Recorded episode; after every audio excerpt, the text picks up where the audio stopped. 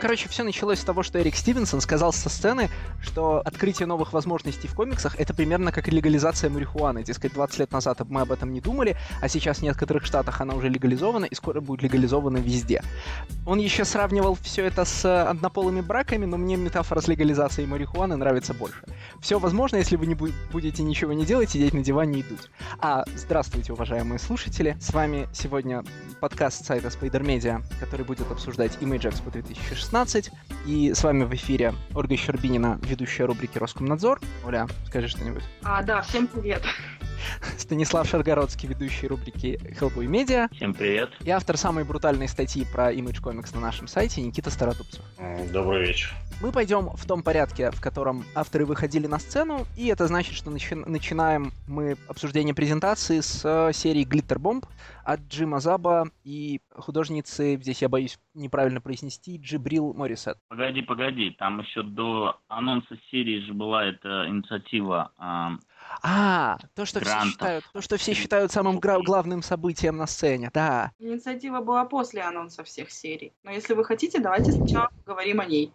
Да, все комиксные... А если после, окей, я... Нет, началось, началась презентация с того, что Эрик Стивенсон вышел и сказал, нет ничего невозможного. И, в принципе, отличительной чертой именно этого экспо было то, что оно прошло на несколько месяцев позже, чем это было обычно. Обычно оно было в январе. И как раз-таки в январе выходило интервью того же Стивенсона, где он рассказывал, что вот мы из-за новогодних и рождественских праздников решили в этот раз делать попозже, чтобы лучше подготовиться. А, и, как мы все помним, прошлое летнее экспо, в принципе, почти никого не порадовало. Там было мало интересных анонсов, а, а из того, что было интересно, мало что вышло до сих пор. И вот имеет смысл, я думаю, еще поговорить о том, э, что, возможно, они не зря отложили э, первое экспо в году на 4 месяца почти, и что действительно получилось интересно. Да, что-то они сдулись. Кейноут Стивенсона в этом году было слушать совершенно неинтересно. Несколько лет назад он со сцены там публично шельмовал большую двойку, рассказывал, что за ними будущее в комиксах и что надо жить по-новому. Все, что он сейчас говорит, это такой valedictorian speech э, на выпуске в колледже. Все будет хорошо, надо верить в себя. Много лет назад семь художников сделали новое издательство, смотрите, какие мы молодцы. Ну, про много лет назад семь художников, это, по-моему, вообще классическое начало любого их выступления. А по поводу того, что мы лучше, чем DC, это... Нет, даже мы лучше, чем Marvel. А это было как раз-таки в упомянутом мной интервью, и он там сокрушался не, ну, конечно, у них дофига продаж первых номеров, у них же есть «Звездные войны», а у нас нету такого плана. Но, но у него вообще это больное место а, лицензии, потому что он там на каком-то прошлом Image Expo набрасывался на Ричардсона и Dark Horse, говоря, что все комиксы по лицензиям это просто раковая опухоль индустрии, и что ни в коем случае Я нельзя. Я полностью согласен с ним. Комиксы по лицензии хуже этого нет ничего вообще. Комиксы должны быть original creations. Ну, ну ты вообще против смешания медиумов и, наверное, экранизации комиксов просто избегаешь как э, чумы. Ну, будем честны, я прочитал комикс «Драйв», первый номер, и это очень плохой комикс. Даже несмотря на то, что там как бы «Драйв», Райан Гослинг, New Retro Wave, ничего там такого нету. Это очень плохой комикс. И ну, назовите мне вот просто вот так вот сходу хороший комикс по лицензии. Вот сразу так, бум! Вот это мне пришло в голову. О, Godzilla Half Century War. Ну, там с такое, но это а какая не считается. Не считается. Невероятный кризис на бесконечных чем-то там, который конверженс всех серий Cartoon Network. Ты говоришь сейчас про оригинальный кризис? Нет, нет, нет, я говорю про, я говорю про историю, в которой, встреч... в которой Powerpuff Girls встречаются с самураем Джеком и всеми остальными персонажами. Это блестящий комикс. Какое-то педофильское лобби пошло. Powerpuff Girls детские мультики. Я не участвую в этом. Но вот комиксы по лицензиям, они для странных людей, на мой взгляд. То есть у тебя, если есть мультик про пони, ты вполне можешь, наверное, довольствоваться мультиком про пони. Зачем тебе еще комикс про пони, видеоигры про пони? И, ну, короче. Ну, в то же время, время приключений э, комиксы нормальные, в принципе. Я немного читала, но не так уж плохо. Черепашки ну, ниндзя это же тоже получается по франшизе. А, нет, ну ладно, сначала... Нет, нет, нет, стой, стой, стой, стой. Э, Teenage Ninja Turtles изначально комикс, а потом уже это вихикл для продажи фигурок, мультиков, фильмов и всего остального. Это изначально комикс. Да-да-да, я сказала, а потом поняла, что не права, извините. Вот. Ну, а, Звездные войны не все плохие. То есть Стас меня недавно научил, что нужно читать Звездных войн современных. И э, там... Звездных войн надо читать только Википедию по Звездным войнам. Я хочу не согласиться по очереди со всеми. С одной стороны, я хочу сказать, да, Стас, адаптации комиксов в другие медиумы — это большое зло, потому что мы получили в результате огромное количество авторских серий, которые намеренно пишутся на movie pitch или на TV series pitch. И они не работают как комиксы, они не используют мощности жанра, и все, что они делают, они говорят, смотрите, смотрите, мы либо хотим в телевидение, либо возьмите нас назад на телевидение, у нас же так хорошо получается. И, ну, это, это половина, если не две трети нынешнего, например, урожая Вертига, и это ужасно. И не только Вертига, кстати, вот мы сейчас в Image увидим те же самые примеры. А с другой стороны, Никита, а, а есть ли какое-то другое место, в котором отдельные художники, сценаристы и, хуже того, колористы могли бы заработать себе профессиональную репутацию, чтобы им дали Original Series? А, даже леттереры иногда. Мы всегда забываем леттереров. Ну, леттереров-то, в общем, пять человек. Все комиксы, которые я читаю, леттерит тот Клейн, да? Ну, я думаю, что лучшим леттерером на свете является Джон Уоркман, который много-много времени работал на Торе с Уолтом Симмонсоном. Но это сейчас не относится, наверное, к теме. Ну, как бы можно долго-долго работать на комиксах про Бэтмена. Там, например, что-то колорить, что-то рисовать, что-то писать. Можно Чтобы долго взяли... работать на Teen Titans, да, ну но чтобы тебя взяли в большую двойку, тебе нужно иметь некую профессиональную репутацию. Тебе, ну, и показать а, не, не ну, что это, ты умеешь рисовать комиксы, да, а что ты умеешь давать работу в срок. Там же тот же самый Бревот, он говорит, что чтобы вас взяли в Марвел, вы должны сначала что-то издать. И лучше это будет, если это будет ваш сам издат. Если вы что-то издали, там какой-нибудь свой веб-комикс, какой-нибудь комикс еще, да, на мой взгляд, комиксы по лицензиям, они не как-то не являются breakout ролью да, для создателей. Они являются чем-то, вот, что схоже с Day Job просто. Это ничего особо интересного, да. И все знают, что комикс по лицензии, он покупается не потому, что там какой-то интересный художник, писатель, тот же там колорист, да, а потому что там есть э, Пони, Финн с Джейком и Соник. Все. Мне кажется, на практике происходит иначе, да? А Бревард, конечно, очень много говорит о том, как он рад принимать независимых, изда... э, независимых авторов, но на практике работу получают вот такие люди, как Джим Зуб. В смысле, Джим Зуб хороший автор. С такое, но... такое, с такое, сколько рисует для Марвела. Но смотри, у, вот послужной список Зуба, да, он делал, он делал лицензионные комиксы для Манчкина, он делал лицензионные комиксы для, ой, там, для десятка разных вещей, а потом он начал, начал получать какие, ну, получил возможность возможность давать какие-то питчи в качестве Creator Own Series. И это кажется гораздо более типичный и вероятный карьерный путь. Ну, у Джима Зубкавича, на самом деле, я какой комикс его лично знаю и читал, да, это в первую очередь Skull Kickers, который такой бутлеговский World of Warcraft. И насколько я понимаю, это был изначально его pitch на лицензионные комиксы по Варкрафту, который немножко не получился. По поводу лицензионных комиксов я вообще, наверное, склонна согласиться с Никитой. А даже не только потому, что это какое-то паразитирование. Ну, как показывает практика, в большинстве случаев они действительно не очень хорошие. Они просто рассчитаны на то, что, ага, люди фанатеют, они по-любому это купят. То есть можно не стараться. И э, вот почему именно мне очень нравится издательство Image, ну там, а, если не копаться, да, то что у них а, каждая серия получается, а, по крайней мере, старается быть какой-то оригинальной. Там уже то, что Леша сказал по поводу того, что многие сценаристы хотят очень сильно попасть на ТВ и так далее и тому подобное, это уже другой разговор. Но в первую очередь именно Image Comics э, пытается привнести что-то, по крайней мере, пытается привнести что-то новое. Насколько оригинальной серии Имиджа мы как раз сегодня поговорим. Ну, поговорим, поговорим. Я просто первоначальную тезис выдвигаю, да. а дальше мы будем разбираться по поводу того, какая серия претендует на звание действительно оригинальной, свежей, что мы будем вот из представленного на этом экспо читать дальше. Но нам надо вернуться к вопросу Гранта. Мы с него, на самом деле, съехали на, на этот разговор. Возвращай, Леш. Ну, в конце, а, в конце, после того, как представили, мы начнем с него, а потом уже продолжим говорить про новые лицензии.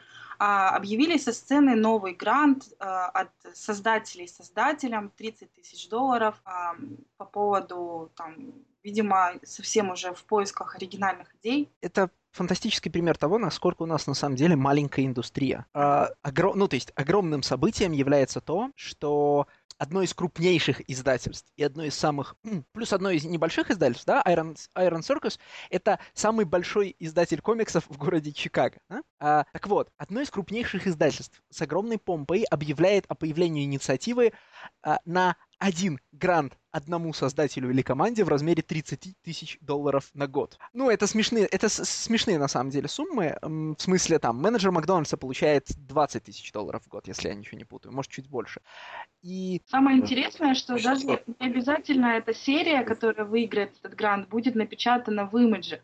То есть им, конечно же, предложат, но авторы в то же время э, вольны выбрать другое издательство или даже напечатать эту серию новую самостоятельно. Вот мне вот это больше всего понравилось тут. Да, но это показывает нам, что там весь масштаб нашей индустрии это один довольно скромный грант на одну серию. Ну, то есть на фоне, на фоне даже того, как работает популярная литература, это очень мало. Иногда забываешь, как, какая на самом деле местечковая индустрия, значит, нашей книжки с картинками, и вспоминаешь, когда начинают озвучиваться цифры. Ну, вообще, да, это примерно объем какой-нибудь заявки на Kickstarter, такой ленивый на выпуск там первого тома. Ну, вообще же это, а, несмотря на то, что это проходит под э, эгидой имиджа, да, у них же есть и свои программы по поводу поиска новых э, каких-то авторов, новых серий. Помните, недавно я про бьюти писала в этом в МЖДЗ, и это же изначально серия, которая выиграла конкурс э, у студии Top Cow, которая входит в Image Comics, да, и а, вот они пробились таким образом. То есть, в принципе, это не то, чтобы сенсационный какой-то там грант или впервые в истории происходят подобные вещи. А, на самом деле, насколько я знаю, а, издательство Top Cow, оно хоть и является частью имиджа, оно функционирует как самостоятельная единица. И в частности, вот этих программы Pilot Season, которые они несколько раз запускали, а, и не всегда успешно, оно имеет именно к глобальной деятельности имиджа очень такое опосредованное отношение. И я не знаю там, насколько вся структура работает, но Top Cow, как бы это, была, это было издательство Макферлейна, и наверняка оно до сих пор им и остается. Вот, и что там делает Стивенсон, наверное, его не особо волнует. Но, тем не менее, это не исключает того, что какая-нибудь серия, которая может перерасти Топ Кау или э, выбиться из их э, house style, скажем так, она может э, перебраться там в основной имидж издательства, как случилось с Beauty. А также вот э, на предыдущем Image Expo был анонс комикса Heaven с Джеймсом Робинсоном и Филиппом Таном. Мне кажется, это как раз комикс, который должен выпускать, по идее, Топ Кау. Тем не менее, по-моему, он еще до сих пор не вышел нигде. Да, с прошлого имейджа не вышло 9 из 19, по-моему, серий. Правда, большая часть из них сообщила о задержке, только пара штук, э, ну, пропала без вести. Но результаты прошлого Image, Image Expo, конечно, очень вяленькие. Но я хотел сказать другую вещь. Давайте разделим два понятия, да, гранты и сабмишины. Сабмишин — это вроде как то, чем каждое издательство должно заявля... заниматься постоянно, честно и само по себе, но в случае с комиксами большинство издательств этим не занимается потому что если открыть... Ну, submission — это когда автор посылает свои образцы своей работы в издательство и говорит, вы знаете, я бы хотел с вами поработать, или вот у меня есть пич, или наймите меня на что-нибудь, а издательство принимает решение редакторским составом или отдельным редактором. Большинство издательств комиксов сейчас этим не занимаются, потому что э, и от художников разного качества, и особенно, конечно, от сценаристов у них нет отбоя, и если любое издательство откроет Open Submissions, то, в смысле, приходите, кто хочет, хочет, присылайте, что хочет, что хотите, их завалит сразу с головой и навсегда. Их завалят историями про космического гладиатора Риктора. Это еще не худший вариант.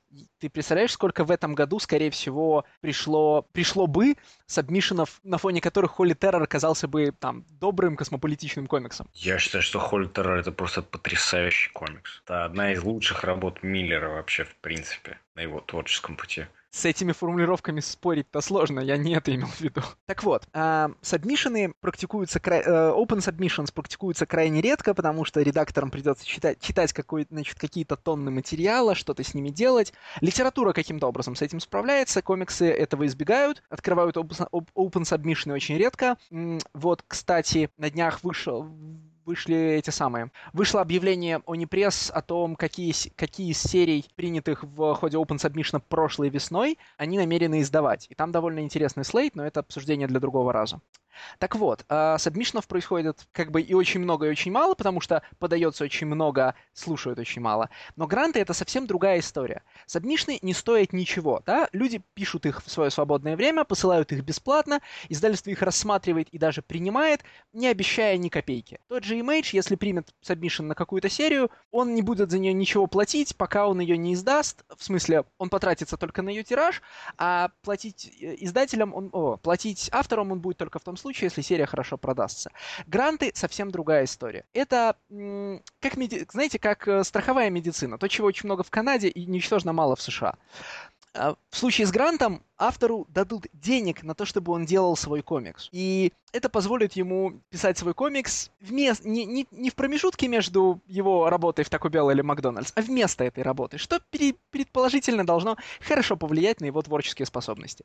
На практике масштабы американских грантов, вот они. Один человек, 30 тысяч долларов, и мы пообещаем вам менторшип какого-нибудь автора, который, который и так очень занят и вряд ли потратит на вас много времени. Понятно, почему 30 тысяч, потому что на самом деле просто группа людей, которые работают в Image и в Iron Circus, просто скинулась. Это практически как Kickstarter. Но, но это очень, очень мало, очень скромно, очень грустно. Я бы на самом деле бы не отказался бы от менторшипа Грега Раки, посмотреть на его творческий путь, про то, как он делает комиксы по тем же самым лицензиям пишет комиксы про Dragon Age, Mage Killer. Мне кажется, это впечатляющее карьерное развитие. Когда тебе платят за то, что ты пишешь фанфики, это впечатляющее карьерное развитие. Не всем удается быть такими людьми.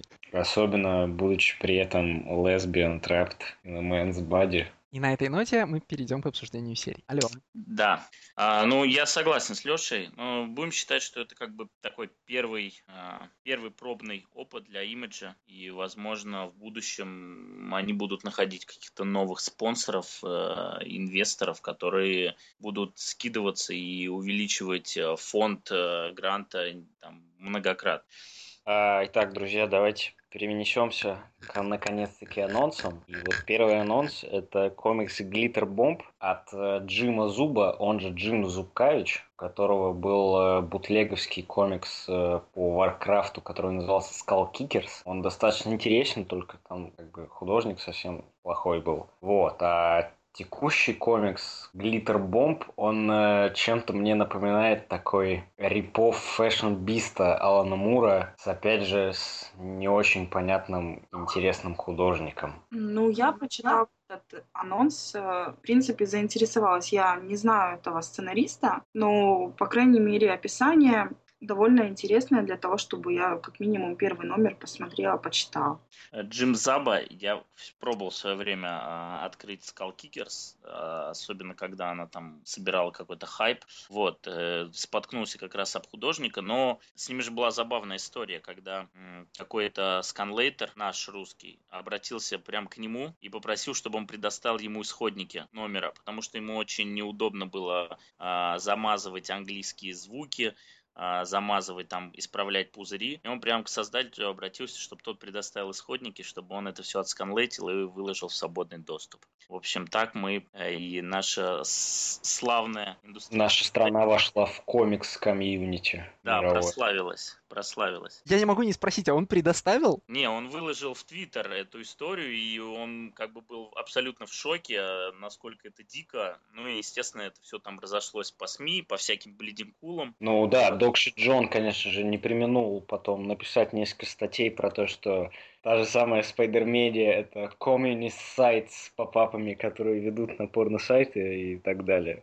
Не-не-не, у него э, он был, он, он, представил как пиратский сайт, и ему прям это запало в душу, потому что э, я помню, когда приезжал Боланд на, на что он приезжал, на комиссию, по-моему, приезжал. Да, на комиссию. Да, и он там обмолвился, что DC к нему подкатывала с идеей сиквела Killing Joke, и потом мы написали это как типа Breaking, э, DC планирует сиквел Killing Joke, и подхватил Джонстон, и он представил Spider-Media как former pirate site и это а, вот все еще с, с тех времен, да. Йо-хо-хо и бутылка рома. Худший пират, о котором вы слышали. Ну, по крайней мере, вы о нас слышали. Кстати, к нашей чести, да, надо будет сказать, что долгое время на Spider Media существовала тема, в которой выкладывались ссылки на Rapid Shares, и мы все до 4 часов ночи ждали скана Green Lantern от э, скан, сканлейтера Wild Blue Zero. Ну, это ты, можно сказать, прям недавние времена вспомнил. Когда я появился на Spider Media, э, предприимчивые белорусские ребята э, продавали болванки. Да, да, да, это я еще застал. Я еще застал, да. Да, в общем, можно было э, заказать, э, как в Макдональдсе в меню, прям мне, пожалуйста, вот этих сканов, записывалось на болванку и отправлялось за символичную сумму. Да, и там был э, X-Factor, House of M, что-то такое. Ну, собственно, вот как раз рассвет. Золотые были времена. Хорошо, что я их не застала. В Глиттербомб меня беспокоит больше всего то, что Джим,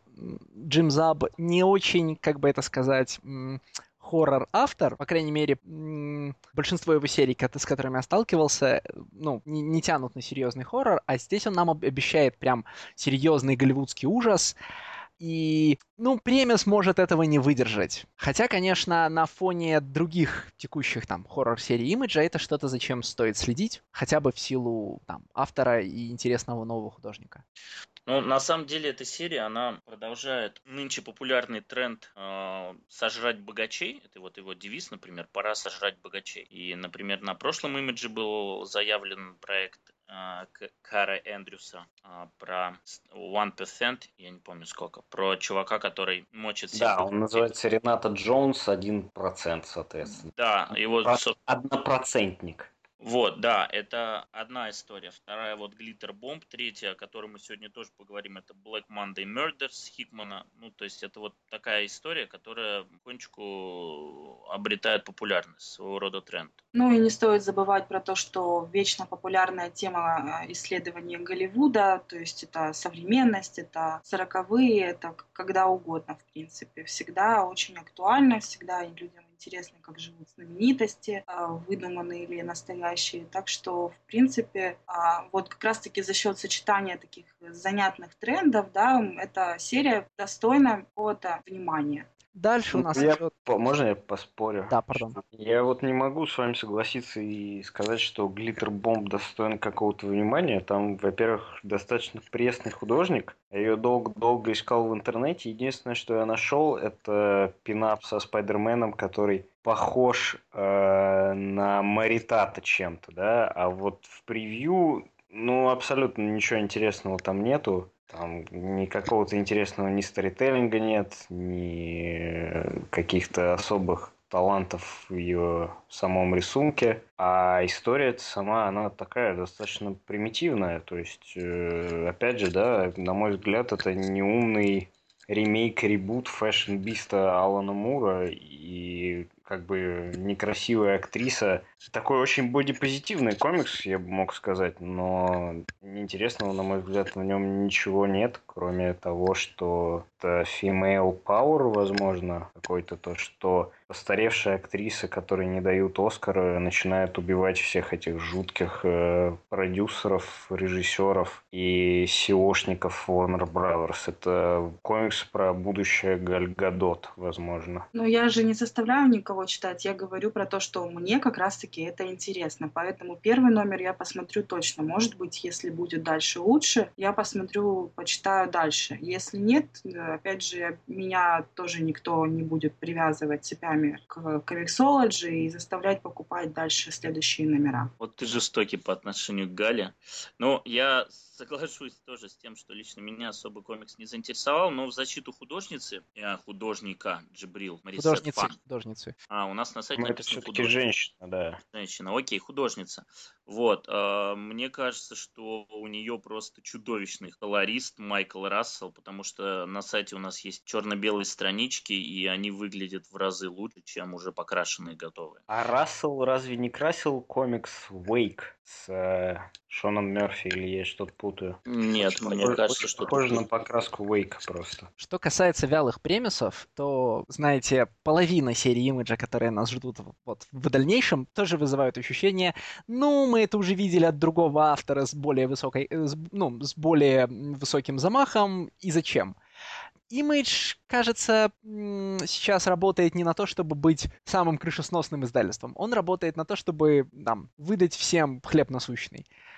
Почему Зубкович взялся за Голливуд? Ну, наверное, надо посмотреть первые пару номеров и увидеть. Меня тоже особенно не цепляет премис, но сочетание там интересного автора, который тянется за ну, ну, который приводит нового художника и тянется за, в общем, в сферу, в которой обычно не работает, это там достаточно интригует, чтобы полистать. Давай дальше. Дальше нас ждет серия Афар от Лейлы Де Луки, которая не отметилась пока ничем значительным, как сама по себе как сценарист, и Кит Ситон, художницы в основном таких довольно проходных веб-комиксов, один из которых, кстати, довольно интересный. Это черно, черный бык Норуэйский, но интересен он не столько тем, как он нарисован, а скорее тем, как он написан.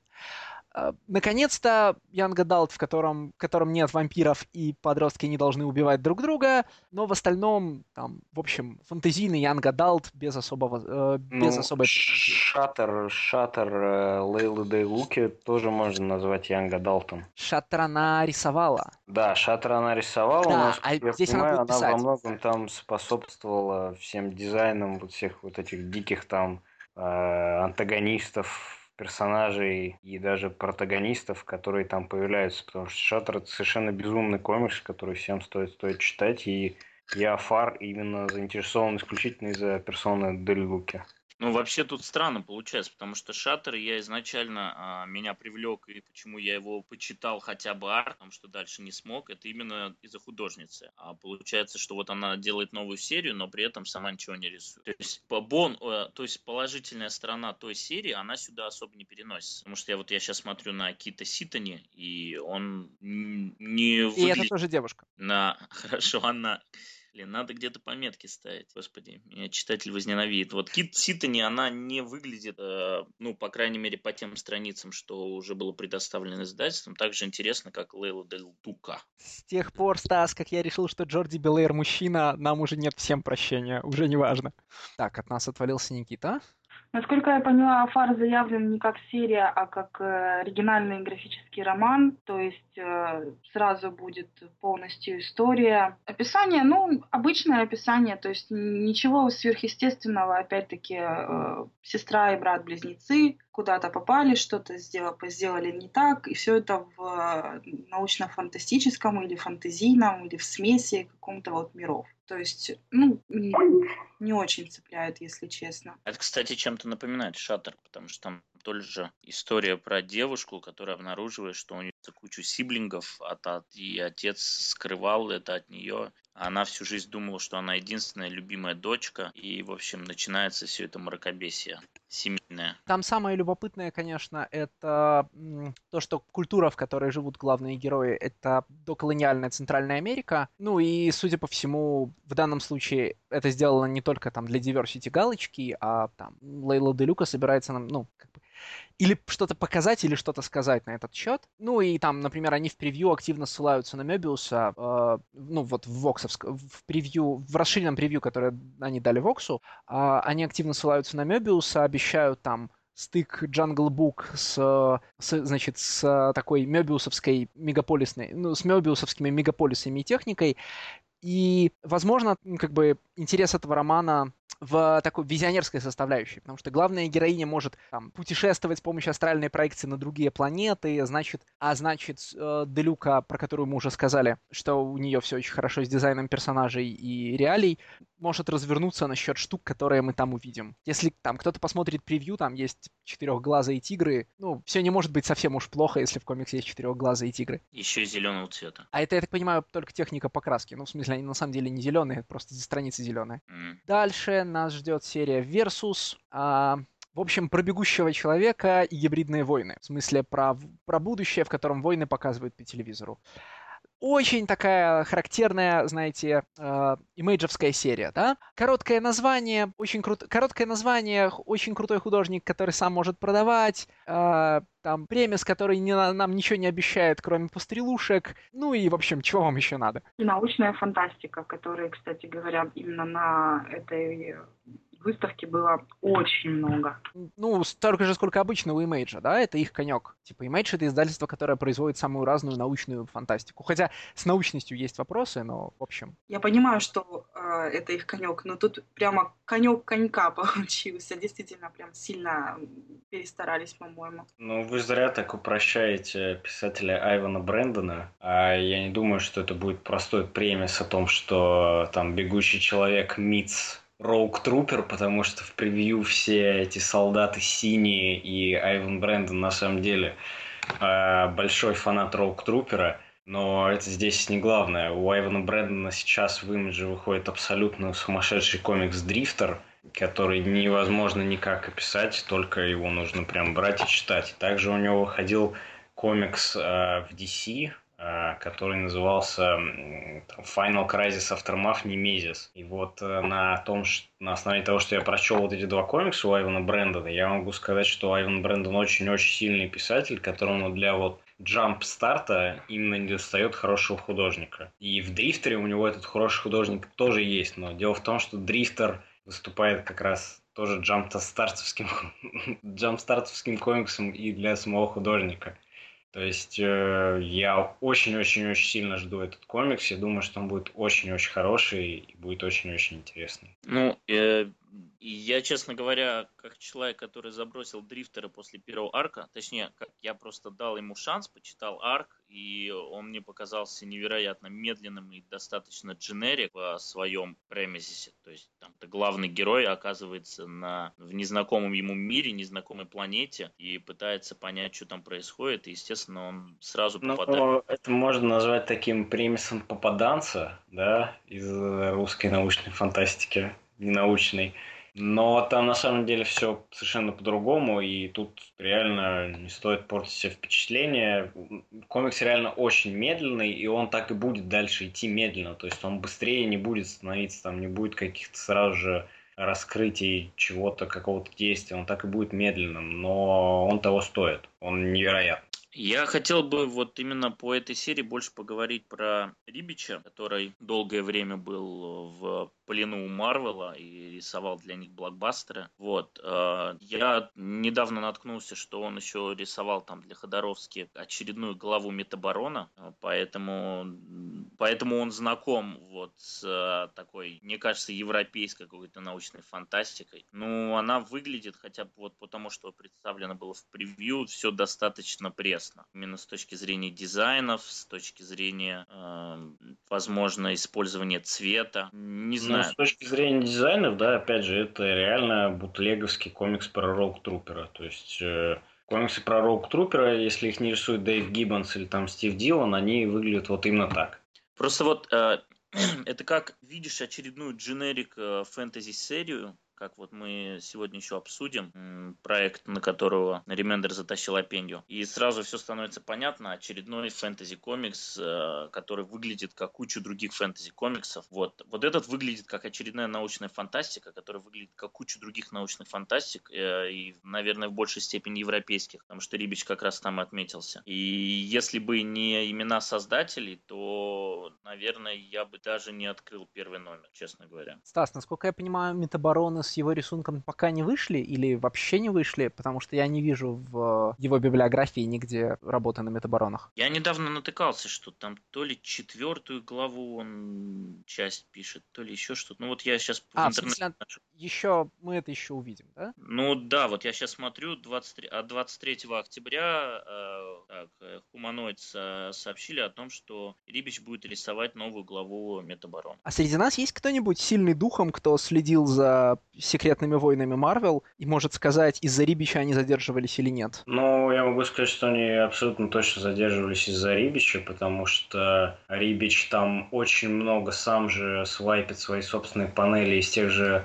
Ultimate с тем же Хикманом и из других своих комиксов. То есть там даже есть пририсованные панели с его пинапов из голого Тора. То есть там в последнем номере это прям особенно заметно. Там прям вот лица вот этого мейкера, который сумасшедший Рит Ричардс из Ultimate, да, а они прям полностью переставлены, копипейснуты из Ultimate, да, и также там Торы, вот эти все, которые там появляются, там же Тор Come on. Так какие у нас шансы на то, что новая серия VS будет, ну, не будет задерживаться такими же объемами? Я думаю, что там выйдет 4 э, номера, и потом это будет хиатус, да, то есть как бы вообще сериям имиджа свойственно уходить на хиатус продолжительно, они в этом плане строят себя как сериалы, то есть там тот же мой самый любимый комикс Velvet, он периодически уходит на хиатус. Но это не такой вот э, безграничный хиатус, э, как у комиксов с такой или там у нонплеера, да, это четко обозначенный. То есть там комикс такой-то вернется через три месяца. Тот же, да, если мы обсуждаем вот э, сайфайные комиксы, и мы тут упоминали Ремендера, да, Black Science тоже уходит периодически на хиатус. Это обычно прям идет между трейдами, просто какая-то передышка. То есть человек в, это, в этот хиатус получает трейд уже вышедший, и потом покупает трейд и может уже дальше собирать заново. А, Вообще мы с тобой, э, да, извини, что прерываю, мы когда с тобой обсуждали в одном из выпусков Hellboy медиаформат а, Дархорсовских мини-серий, мы как раз упоминали, ну я, по крайней мере, высказывал мысль, что имиджевские вот эти хиатусы и система арков это как раз э, вариация того, что делает Dark Horse. Потому да, что... это похоже, но по сути, да, мини-серия, она вроде бы закончилась, и все, закончилась. И дальше уже а, читательская, там, читательский интерес, он почти ничем не подогревается. А вот тут вот, то есть мы все еще знаем, что эта серия не закрыта, что она все еще идет, что там Ремендер где-то ходит и дает интервью, что скоро выйдет трейд, и скоро-скоро вернется там 31 номер, все в таком духе. Это, на мой взгляд, немножко интереснее модель. Ну, мне кажется, что вариант Dark Horse, он более дружелюбен к э, читателям любым, и старым, и новым. Потому что новые читатели могут запрыгнуть в любой момент, а старым читателям не нужно напоминать, что же произошло в предыдущих 30 номерах. Ты начинаешь практически с чистого листа и быстро по ходу нагоняешь. Ну, тут я соглашусь, что в э, законченную по своей сути мини-серию удобнее запрыгнуть, но в Hellboy я бы посередине вагона бы не стал бы прыгать все равно. А, ну, справедливости ради, там хотя бы четко обозначены перерывы. Мы точно знаем, что через месяц, через два выйдет новый номер. Ну, в большинстве случаев, конечно, есть исключения. А, и опять же, эти перерывы не очень большие, ну, вполне допустимых рамках. Хотя мне не, не совсем понравилась, вот сейчас выходит серия Монстрес, и они, не закончив арку, э, там, по-моему, по-моему, вышло три номера, и они сделали перерыв на три месяца. Это было довольно странно. Но это уже проблема тайм-менеджмента называется. Потому что все обычно, даже сам имидж и, соответственно, редактора, они обычно не пропускают а, какие-то серии, если там не написан арк, ну или если нет гарантии того, что будет арк. Есть, конечно, дикие исключения, тот же самый нон-плеер, который вышел одним номером, получил сразу, там, продал права на экранизацию, выпустил пять дополнительных тиражей, потом заглох. Ну ладно, там... Ну, там сломал. Обстоятельства, да. Но когда он пришел со вторым номером, его имидж не стал тормозить, говоря, что давай-ка нарисуй хотя бы четыре, и мы выпустим. Они выпустили второй номер, и опять ты ждешь два года. Ну, если мы обсуждаем нотплеер, да, то второй номер, он немножко менее такой спектакуляр, чем первый. Мне очень нравится нонплеер, да, я не стесняюсь признаться в этом. Ну, первый номер он рисовал, мне кажется, года три, потому что первый раз, когда я натолкну, э, наткнулся на этот комикс, это был э, дневник, э, как его зовут, создателя, Нейта... Нейт Симпсон. Нейт Симпсон. Да, и у него был дневник, где он рассказывал прям каждый день, что он делал, как он вот пытался создать авторскую серию, он рассказывал, как, ему, как он устраивал рабочее пространство, э, какими планшетами, какие планшеты он использовал, в каких программах работал. И этот блог был просто бесконечен. То есть он периодически вкидывал какие-то результаты, но во что-то серьезное это не выливалось. И вот, я не знаю, года два-три прошло, и он наконец-то выдал первый номер. Можно предположить, что лет через 15 серия закончится. Ну, у него, ну, у него есть дейджоб, кстати, все равно, возвращаясь, да, к хиатусам, которые обозначены имиджем, тот же самый Хикман, он э, очень часто срывает свои собственные хиатусы. Причем, как бы получается так, что вроде это появление художников. Я не могу сказать, что хиатус, который связан с Манхэттен э, Projects, он по вине Питары. Мне кажется, тут больше все-таки вина уже самого Хикмана. Ну ладно, до Хикмана мы еще дойдем. Давайте двигаться дальше. Uh, у нас следующая серия Black Cloud, которую пишут твой любимый Никита Айван Брэндон и Джейсон Латур, а художник Грег Хинкл. Uh, и серия описывается, я, честно говоря, терпеть не могу, когда в описании какой-то серии используется uh, словосочетание «что-то встречает что-то». Но в данном случае это именно так. А это смесь Джессики Джонс и кто подставил кролика Роджера. А тебе просто не нравится Марк Миллер? Ну да, есть немного. Не, на самом деле много и многие используют, потому что это самый простой способ э, назвать. Это самый простой способ объяснить что-то, да. Это, ну, это даже не, не получается, что там Matrix, Matrix meets Джейкоб Следер, а это получается то, что вот чем вдохновлялся писатель и художник, да. Это вот два, две вещи, которыми они вдохновлялись. Все. Я сомневаюсь, что что-то, честно, хорошее может получиться от вдохновения Джессика Джонс. Вот прям сразу. Ну, спасибо. У меня сложилось впечатление, что вот этот elevator pitch про Ролика Роджера, он, Латур его дал от безысходности, потому что два кратких описания этой серии не, со, ну, не сходятся ни одним словом друг с другом и ничем не напоминают ни Джессику, ни Роджера. А, вероятно, это просто настолько сложная хай-концепт серия, что он затрудняется ее быстренько объяснить так, чтобы ее хорошо продать. Потому что в одной аннотации он говорит про, изгна... ну, про изгнанницу на Землю с другой планеты, которая спас... значит, э, которая хранит метафорический ключ от своей прошлой, значит, жизни. А в другой аннотации он говорит про мир, в котором меч... не то мечты, не то фантазии, ну, dreams, да, становятся реальностью, воюют, и вот эту самую героиню Зельду изгоняют, уничтожая ее, уничтожая ее мечты о революциях. И что это все значит? А, судя по всему, ну, вернее, скорее всего, все плохо, и это просто значит еще одну историю, которую очень любят рассказывать комиксы, о, значи... о значении воображения и истории, которые мы рассказываем себе и другим, и сколько уже можно про это рассказывать. А что, серьезно? Героиню зовут Зельда? Да, Зельда совершенно серьезно. Зельда из Гай. Я думал, это ты просто такой типаж э, использовала. Нет, нет, героиню совершенно серьезно зовут Зельда. Обалдеть. Ну, в общем, честно говоря, да, я уже как бы проспойлерил свое будущее отношение к серии. Привлекает в ней только имя Джейсона Латура, но я его видел исключительно на Крайм комиксах. Один свой он не дописал до сих пор, второй э, пишет потрясающе вместе с Джейсоном Аароном. Насколько он силен вот в таких хай-концептах и опять какая-то полунаучная фантастика, полуфэнтези. И снова с Айваном Брэндом, не знаю, похоже на какой-то вот дикий винегрет. И...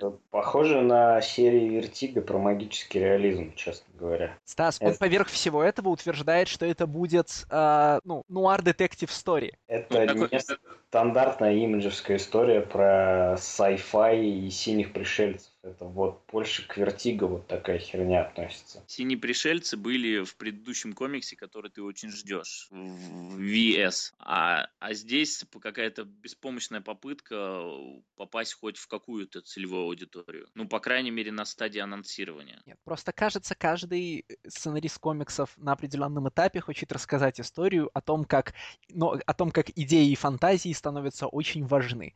Историй, которые после этого можно читать, ну, можно пере- перебрать по пальцам, да? Но каждый, худо... Но каждый хочет почувствовать себя на минуточку Грантом Моррисоном. Because ideas и все такое.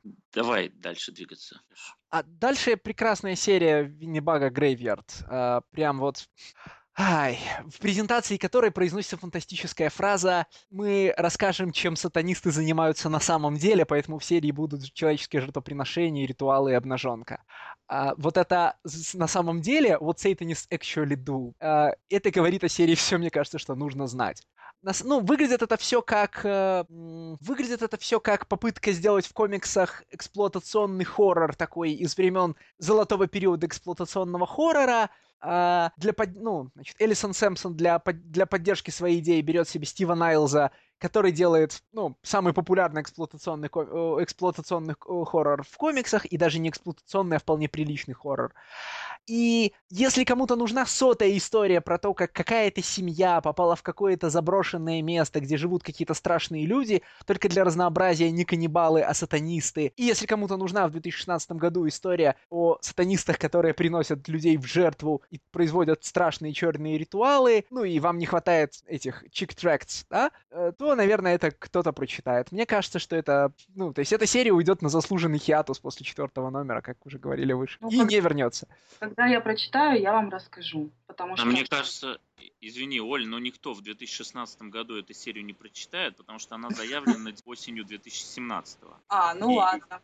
И если они заявляют за полтора года а, выход первого номера, при том, что я когда искал в интернете информацию про эту серию, она была анонсирована далеко не на Image Expo, и Элисон Сэмпсон а, периодически у себя в блоге выкладывала тизеры, значит, она работает над этой серией уже год, может быть и полтора, и если ей еще нужно полтора на то, чтобы хотя бы ее начать, я думаю, что действительно после четвертого номера она уйдет в бессрочный хиатус под названием «Конец мини», которая была ongoing ом. Элисон Сэмпсон на самом деле интересный художник, э, и я полагаю, что Стив Найлс здесь нужен примерно для того же, для чего в богопротивной серии э, God is Dead был нужен Хикман, да? Просто чтобы продать с помощью, ну, чтобы с помощью фамилии продать серию.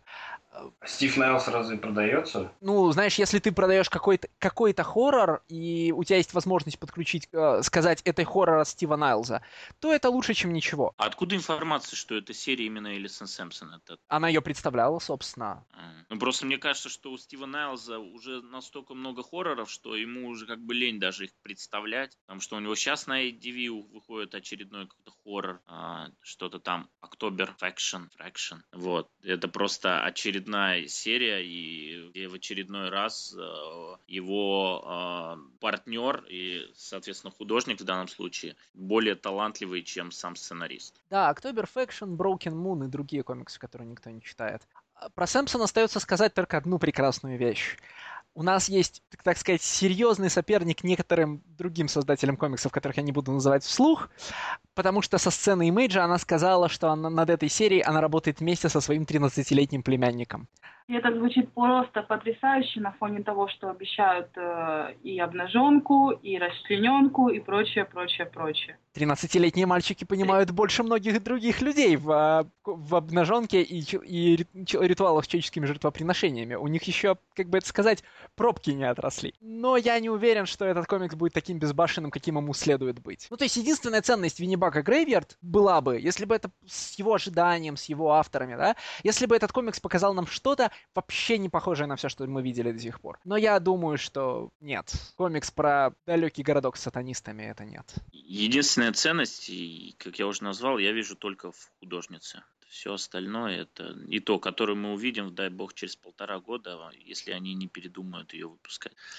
И это будет еще одна брошенная имиджем серия, объявленная, но брошенная. Давайте двигаться дальше, потому что следующая серия, э, уже тут упоминались синие пришельцы, и следующая серия опять синими пришельцами. Вот такой diversity у имиджа. Серия э, Горизонт, Horizon, очередной sci-fi э, от Брэндона Томаса и художник, я так понимаю, это дебютант, по крайней мере, так было представлено на э, Экспо Хуан Гидеон. И выходит она, кстати, под крылом э, Роберта Киркмана, Skybound, что это его импринт. Хуан Гидеон дебютант для Имейджа, но у него уже есть э, ну, в портфолио один интересный комикс. Это Ghost Racers, или не, Go, или не Ghost? Да, Ghost Racers. Эм, один из Вирлдвордов Secret Wars. И надо сказать, было хорошо. Есть только одна проблема.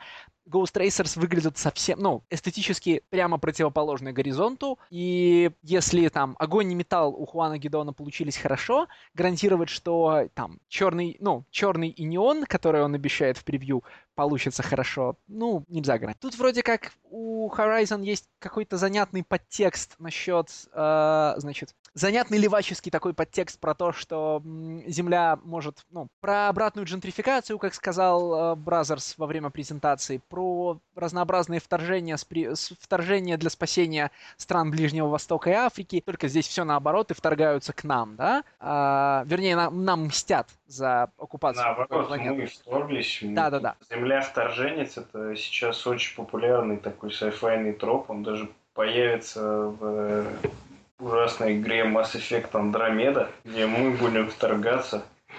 Все это, наверное, превратится в танцы с волками, но не суть. Но тут даже не больше про то, что мы вот такими фашистскими э, хеллдайверами и там как-то... Фильм Верховен, напомните мне, как называется? Космический десант.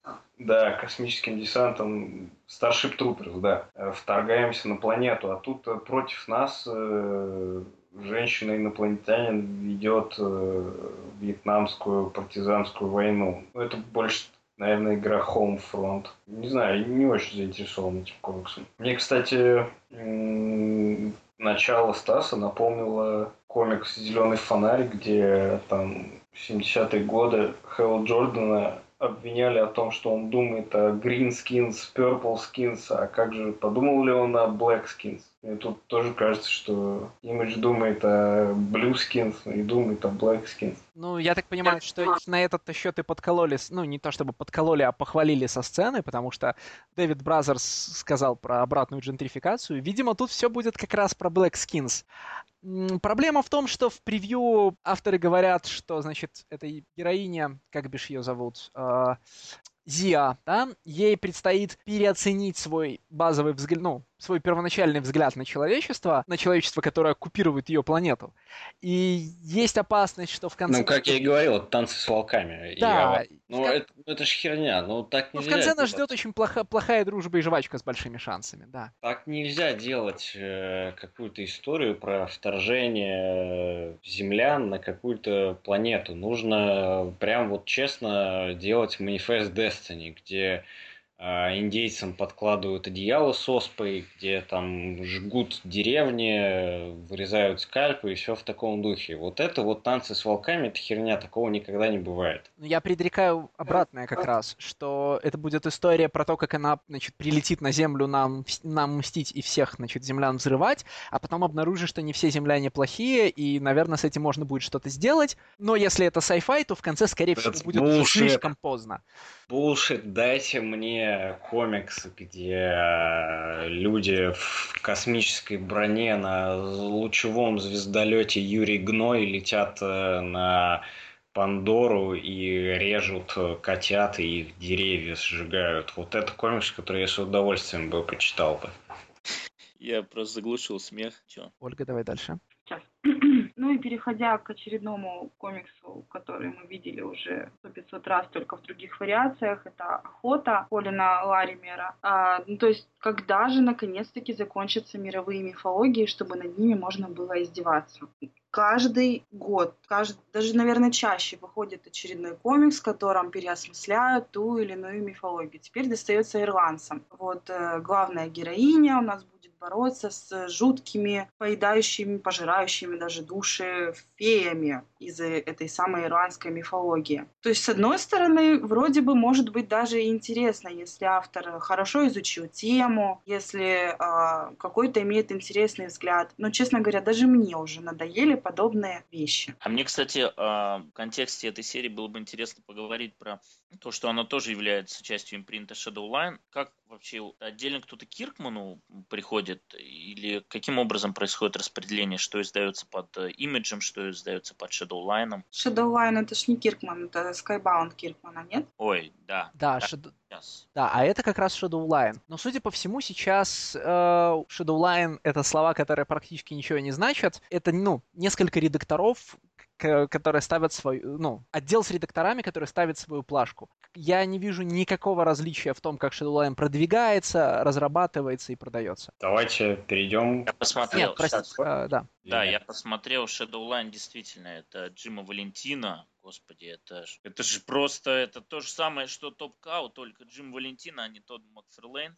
Это один из древнейших импринтов, а, и, видимо, он лично им заведует и лично занимается там этим. Так это же где был вот этот вот Shadow Shadowhawk. Shadowhawk, да, у которого там то спит, то рак, то джаз, да. комикс. Там когти, маска как у Росомахи железная, все в таком духе. Ну, по поводу охоты я даже не знаю. Вот с одной стороны, э, я просто знаю про себя, что я не выдержу и посмотрю первый номер, потому что Надежда умирает последней, но действительно э, настолько все это вторично, что как-то даже уже совсем смешно становится первые, я первые пару дней после Экспо паниковал, потому что происходило вот что с Хантом.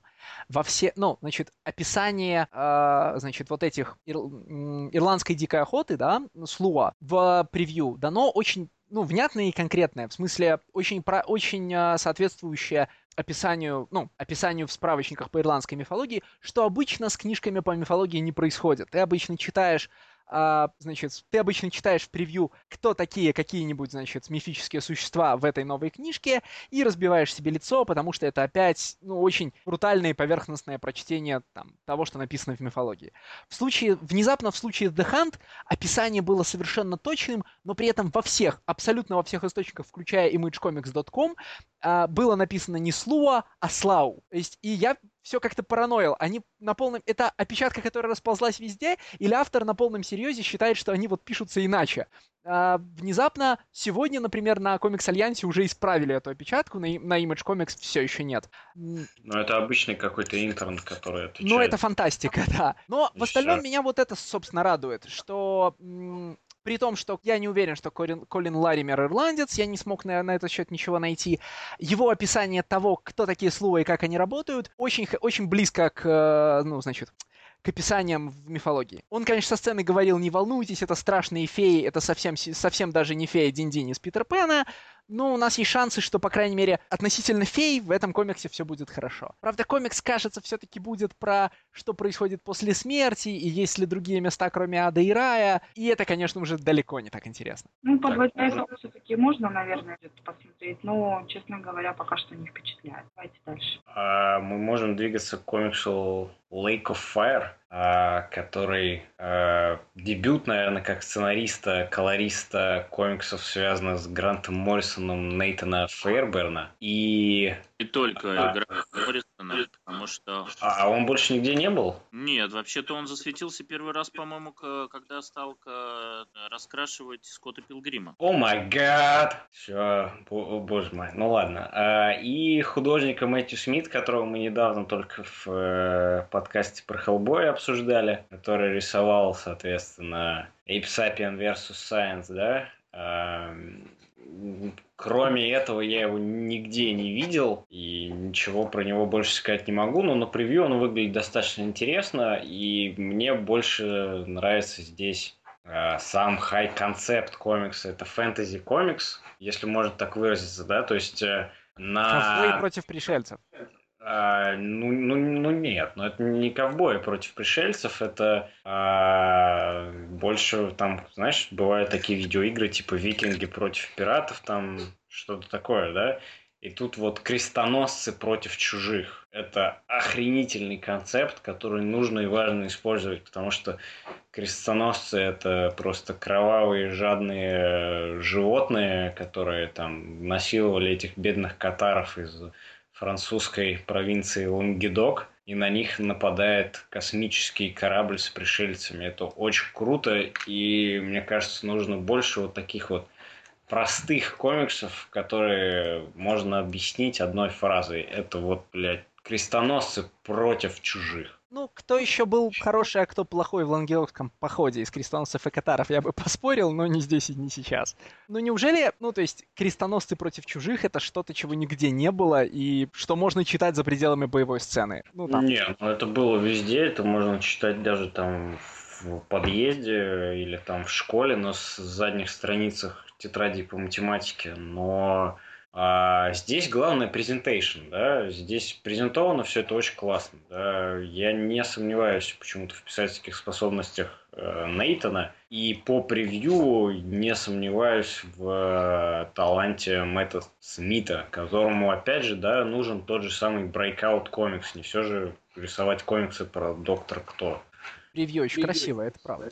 Он чем-то напоминает мне Тайлера Крука здесь на некоторых кадрах. А, мне он напоминает э, художника комикса Брессан. Если я сейчас быстро загуглю, я смогу вспомнить, как зовут его. А, Инджей Калберт. Это чувак, который практически полностью на 2000 ID сидит. А, и, по-моему, еще что-то. Ну ладно. Короче, здесь мне он напоминает Инджей Калберта. Если кому-то что-то здесь скажет, очень круто. В следующей серии была представлена новая серия Говарда Чайкина про которую он сначала сказал, что она будет не историческая и не эротическая, потом, значит, а потом немедленно заявил, что, ну, заявил по сути немножко историческую и немножко эротическую серию. Круче всего, конечно, было, когда он сказал со сцены, что опасался, значит, что атомная бомба взорвется раньше, чем он потеряет невинность. Ну, Говард Чайкин это практически фигура в себе, и ему можно даже уже не, не писать и не рисовать комиксов, можно просто говорить что-нибудь со сцены. Не, ну человек, ну все-таки стоит рисовать что-то. Но он невероятный художник. Такого художника с таким похожим стилем на него нету. А Чайкин ценен сам по себе, э, потому что он такой один. Да? Мы часто говорим, что там много художников было инспирировано Мебиусом или какими-то другими художниками – и они целую там когорту волну породили. А вот похожих художников на Чайкина их просто нету. Ну, никто в такой экспрессивной манере еще не работает. Да, там есть Кевин Анил, но это совершенно другое. Вот Чайкин, он такой один, и он уже этим сам по себе ценен. Поэтому комиксы нужно любить, читать, смотреть, ну и, наверное, мастурбировать на них. Я не знаю, что еще можно делать. Вот в этом и проблема с комиксами Чайкина. Одно из основных занятий, для которых одни предназначены, ты уже назвал. У меня нет претензий к Говарду Чайкину как художнику. Ну, вернее, есть, но очень редко. Меня очень беспокоит Говард Чайкин как сценарист. Ну, вот единственный комикс на Чайкина, который я знаю, на который невозможно мастурбировать, это когда Чайкин писал э, не писал, а рисовал комикс Бендиса New Avengers 1959, что-то такое. То есть в этом комиксе не было ни капли сексуальности, которая присуща Чайкину. Серьезно, Чайкин делал комикс с Бендисом. Looked up. Я просто хотел сказать, что с Бендисом, по-моему, делали комиксы абсолютно все вообще. Просто нет художников, которые не делали комиксов с Бендисом. Для меня в рисунке Чайкина проблема в э, границе между сексуальностью и объективацией. Да? А вот вот эта ремарка про бомбу, до, до бомбу до того, как он потеряет, значит, э, невинность, она очень показательна в том вообще, как Чайкин обращается с сексуальностью. А когда он еще и пишет, э, у него проявляется очень много стрёмных ноток, от, ну, которые я готов терпеть в комиксах 80-х и которые меня уже утомляют в современных, да. Там Чайкин оказывается там то фашистом, то объективистом, то еще кем-нибудь, кем его не хочется обнаруживать. Ему нужен, ну, хороший сценарист. Я опасаюсь, что Divided States of Hysteria, э, да, раз, разъединенные штаты истерии, будет таким, ну, или первым, или уже не первым звоночком в области превращения Чайкина в э, Фрэнка Миллера, да, где он будет рассказывать нам о том, что не в порядке с этой страной и о том, что все очень стойте, стойте. Я вот вообще не соглашусь. Опять же, да, еще раз скажу, что Фрэнк Миллер никогда не пишет комиксы про свои собственные взгляды на жизнь. У него все комиксы это такое э, экспрессивное как, как это сказать-то, давайте сделаем паузу, пока я ищу, подыскиваю слово. Музыку из листа можно поставить. О май гад. Есть, друзья, метафора, а есть А, гипербола. Yes, да, вот оно слово. А, все комиксы Фрэнка Миллера это такая экспрессивная гипербола, а, можно сказать, правых настроений, которые витают в обществе, в том числе людей, которые читают комиксы. Фрэнк Миллер никогда не пишет комиксы со своими собственными взглядами. Единственный его комикс, в котором он прописывает свой собственный взгляд, это Холли Террор. Там он прописывает взгляды рассерженного горожанина, которого взорвали э, исламские террористы. Все. Ни один другой комикс никак вообще не связан с его взглядами на жизнь. А много ли мы видели его комиксов после Холли Террора? Э, ну, часто говорят, что Dark Knight Strikes Again это комикс про его взгляды, да. Вот тот же самый Мастер Рейс там. Э, все говорят, что Фрэнк Миллер это главный-главный саппортер Дональда Трампа. Ничего подобного вообще никогда. Нет, конечно, нет. Но Мастер Рейс, во-первых, он не писал, как мы теперь знаем. Я не знаю, я не читал этот комикс. Нет, не надо его для этого читать. Dark Knight 3 Master Race написан Брайаном Мазарелло, сказал Фрэнк Миллер вслух под запись. А вот и поскольку он, значит, должен был написать третьего Dark Knight и его не написал, он напишет четвертого, сказал Фрэнк Миллер в микрофон под запись. Он, к сожалению, уже отойдет в мир иной, как бы это жалко и грустно не было бы. Мне кажется, что он уже не успеет написать четвертый Бэтмена. Я бы хотел бы, чтобы он наконец-таки дописал Зерксиса, который обещали выпустить в 2010 году. Но это, видимо, тоже уже не случится. Так, мы закончили с этим комиксом? Мне больше нечего сказать. Да, дальше наконец-то идет отличный, прям отличный комикс. Ну, не то чтобы он отлично написан, но он, прекра- он прекрасно нарисован. Да? Это э, Рональд Уимберли, принц воров, о, господи, принц воров, принц, принц котов, да? переиздание вертиговской серии 2012 года там, в хардкавере и совсем как надо. Она э, вертиговская была? Да, она была вертиговская. Боже мой. И это, и это такая прекрасная версия висайской истории, как висайскую историю не могли бы снять, потому что в те времена в Голливуде нельзя было снять э, ну, кино без единого белого человека в главных ролях, а у Уимберли, ну, а Уимберли делает примерно это. Но во всем остальном это висайская история, то есть Ромео и Джульетта в эпоху, значит, в эпоху диска, значит, танцев и нью-йоркских улиц. А ты смотрел «Ромео плюс Джульетта» Урмана? Да, конечно. Ну и... Нет, это совсем другое. Ну, в смысле... Скажите мне, люди, которые читали этот комикс, Рональд Вимберли, он действительно такой гений, которому он выставляет себя на а, разных а, местах, как называется, соцсетях, в разных соцсетях. Действительно Я... такой хороший, он действительно такой гениальный, он действительно такой новый, такой смелый. Или, или же нет? Ну, на самом деле нет. На самом деле ничего из того, что не делается в Hip Hop Family 3, ну, в смысле, он не сделал ничего такого, что не делалось бы, например, в Hip Hop Family 3.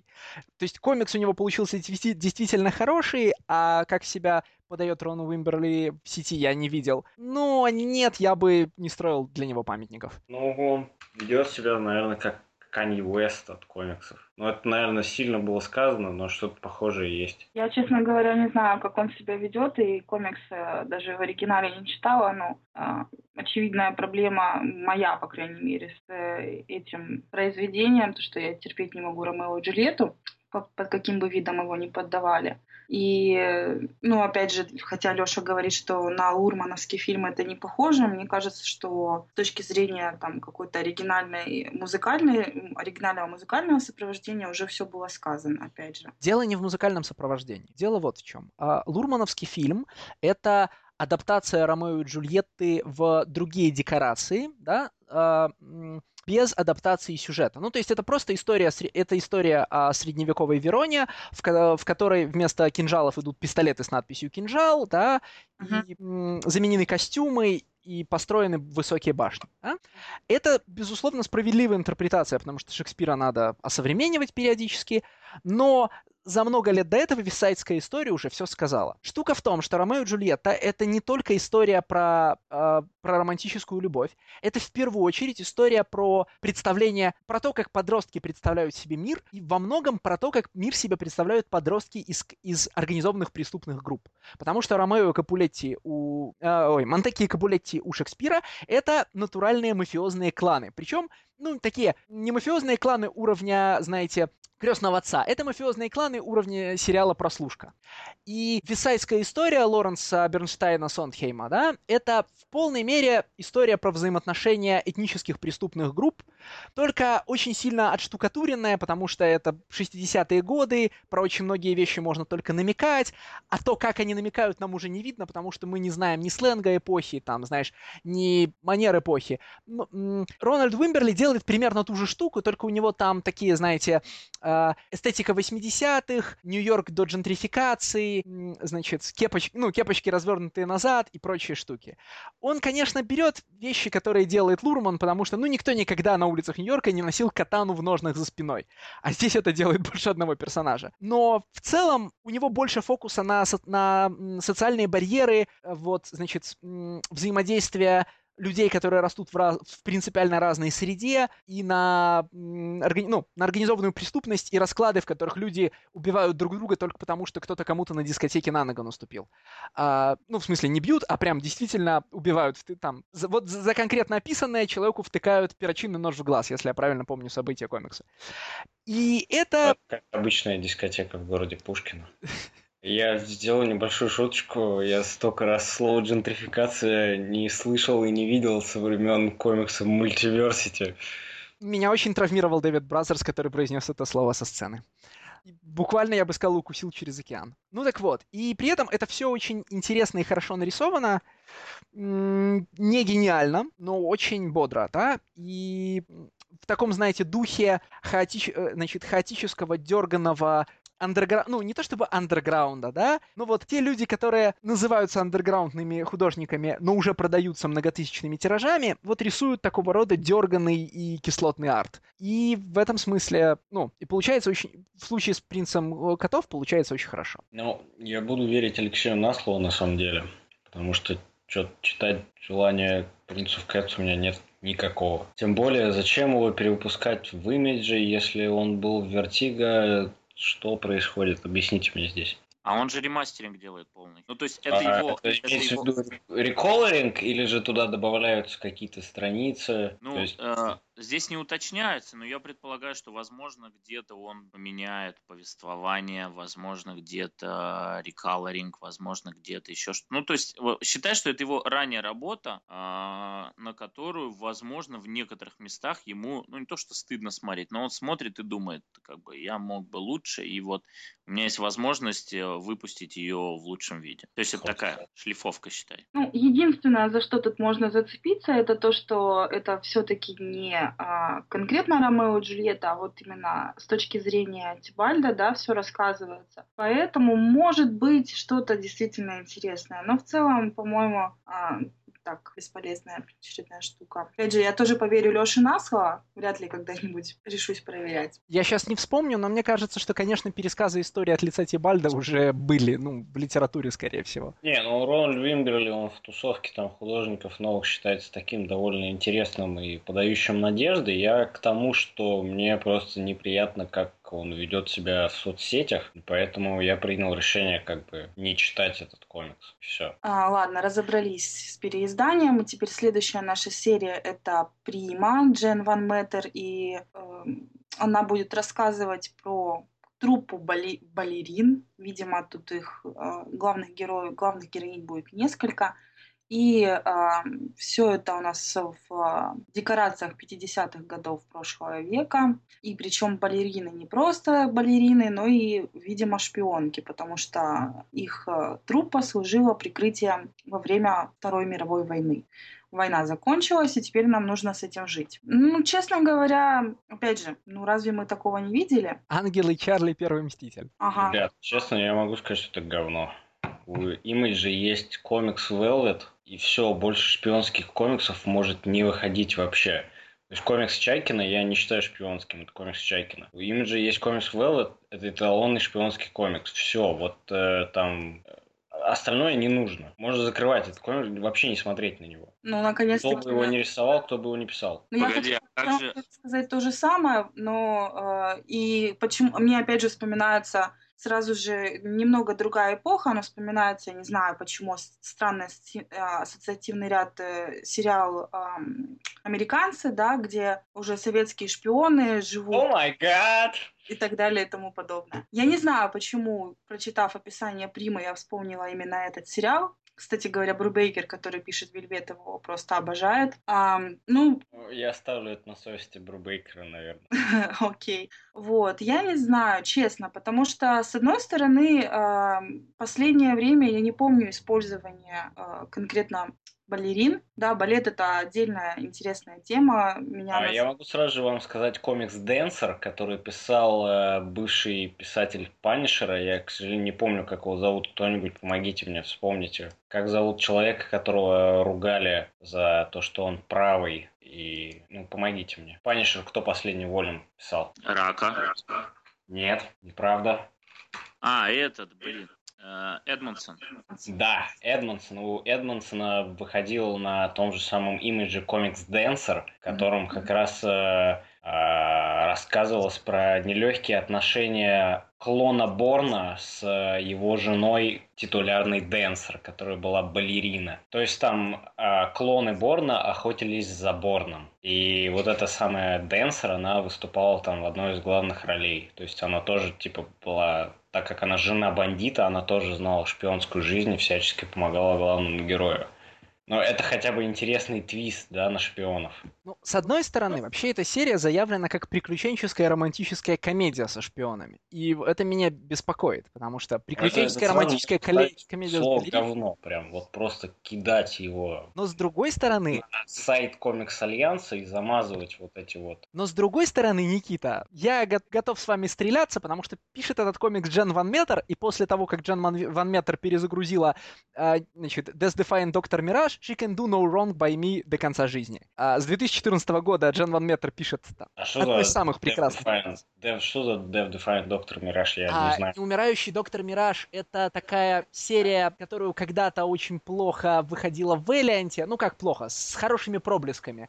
А в 2014 году Джен Ван Меттер ее для Миража перезапустила, у нее вышло две совершенно прекрасные лимитки, а, и, в общем, ну, они написаны замечательно от первой до последней страницы. комиксы для меня. Но это, я считаю, что это лучшая и самая accessible серия, которая выходит у Валианта сейчас. Она заменяет мне практически все, что... Все витамины, которые мне давали э, магические и мистические ongoing и Вертига. Holy shit, dude. Серьезно. А еще Джен Ван Метер замужем за Грегом Ракой, которого вы только что вспоминали. Я ненавижу жанр магический реализм. Поэтому, Знаешь, наверное, с нет, этим нет, комиксом у нас не получится. Магический реализм это же нечто иное. Но в данном случае... А магический реализм, я понимаю, его не там книжки Маркеса, да, я его понимаю как раз вот эти хреновые комиксы Vertigo, которые вышли после Сэндмана, да, которые стали вот, э, вау, Сэндман это так круто, Нил Гейман смешивает мифологию с историями. Ну, я и они скорее... все вышли вот такой, знаешь, у меня сразу, когда я слышу вот магический реализм и Vertigo, у меня сразу же в голове вот эта сцена концовки There Will Be Blood. Да, я тебя понимаю. Это ты имеешь в виду вот эти утомительные, невыносимые серии вроде перезапуска House of Secrets, House of Mystery, House of что-нибудь еще. Вот знаешь, Алексей, ты все испортил, весь мой интерес к этой серии, когда сказал, что это предполагается как романтическая комедия, потому что я-то думала, что это будет на сложных щах какая-то какое-то интересное исследование э, там отношений внутри балетной труппы, что меня сильно заинтересовало после выхода фильма Даррена Аронофски «Черный лебедь», плюс еще что-то шпионское, то есть как бы надежд не сильно много было, но если это еще и будет в таком каком-то несерьезном ключе, мне вообще просто сразу моментально стало скучно. А, ну а следующая наша серия это «Рок-звезды», и я должна присоединиться к Стасу в его мнении, что я просто терпеть не могу, когда автор просто как на гора выдает э, информацию, чем же он вдохновлялся, то есть ну, вы знаете, ребята, мы понимаем, что мы написали какой-то вторичный э, материал. Ну, вот, чтобы продать хоть как-нибудь, давайте мы всунем в описание сверхъестественное сериал, да.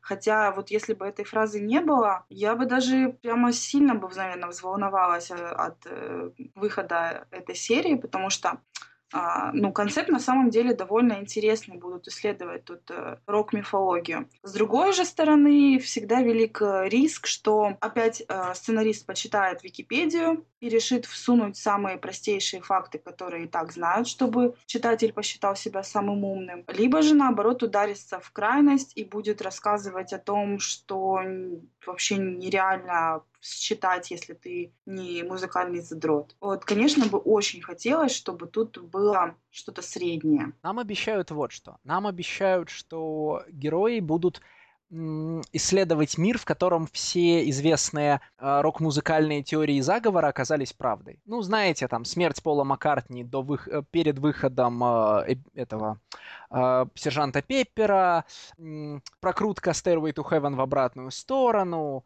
то, как прекрасно стык... то, что Dark Side of the Moon это альбом саундтрек для волшебника из страны Оз, ну, экранизации, и прочие штуки. То есть, по большому счету, а, даже, в лучшем, даже в лучшем случае Джо Харрис решил написать собственный фонограмм для бедных, да? А... Да, это очень хорошее, точное определение этого комикса. Это фонограмм для бедных. Я просто опасаюсь, что это будет примерно как Артопс, про который ты, Леша, говорил, да, что там э, будет очень поверхностная какая-то непонятная шляпа, э, и это будет совершенно нечитабельно. Нет, с другой стороны, глубокие зарывательства в музыку большей, большей части читателей будут неинтересны, да, а поверхностные, да. ну, хотя бы кого-то развлекут, да, позаигрывать лишний раз с сатанизмом Led Zeppelin, ну, это хоть что-то. Нет, тут, тут я согласна, я говорю, хотелось бы, чтобы, э, ну, конечно, в идеале, чтобы автор умудрился соблюсти найти баланс между общеизвестными фактами и музыкальным задротством. То есть я как бы разбираюсь, но не настолько, чтобы а, вот сходу разобрать все там отсылки без а, каких-то чудовищных комментариев дополнительных или многочасового копания в Википедии. Мне это не нужно. Я Мне боюсь, что в данном, в данном да, случае... Кажется, что Джо Харрис это не тот человек, который э, способен там потягаться с Кираном Гилланом в плане задротства и в плане написания исключительно нишевой вещи, потому что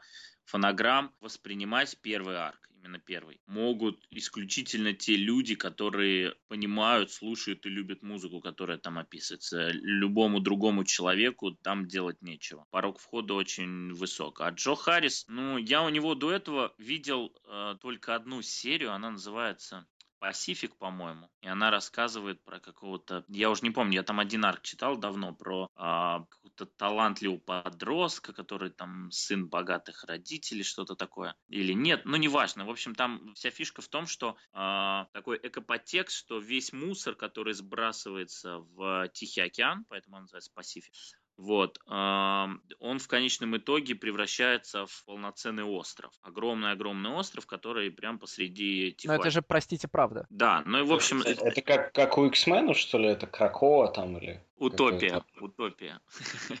Кракова, Кракова, да. Живой остров был. Живой Нет, Кракова это живой остров. А тут ну, я говорю, живой остров Кракова. Нет, тут именно Джанк Айленд. То есть просто Просто ты так мусор. сказал Пацифик, и мне сразу в голову Пацифик Рим. Нет, и в общем он, а, соответственно, на этом Джанк Айленде начинает строить свою собственную страну, ну, нацию. Вот, это все, что я помню про предыдущий комикс Джо Харриса, который я читал, и э, аналогично...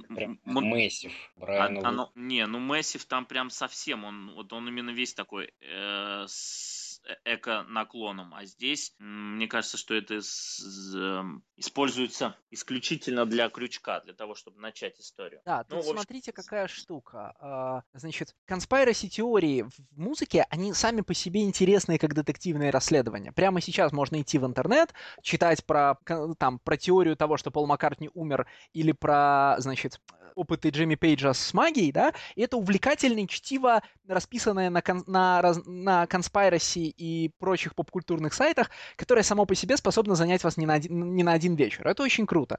Когда я вы из хотел, этого делаете... Кто-нибудь написал бы комикс про Эндрю Викея. Все, что я хочу услышать от комиксов, которые связаны с музыкой. Но я закончу свою мысль. Так вот, когда вы поверх этого говорите, у нас будет история в духе Supernatural, вы предлагаете, ну, ну как бы автор обещает, что он выдумает что-то еще более увлекательное, чем то, что выдумали настоящие сумасшедшие с тамплиерами, да, настоящие живые одержимцы. И, типа, значит, под все это он должен будет подложить какую-то магическую или мистическую, ну, значит, подисторию, или раскрыть нам какие-то фантастические секреты.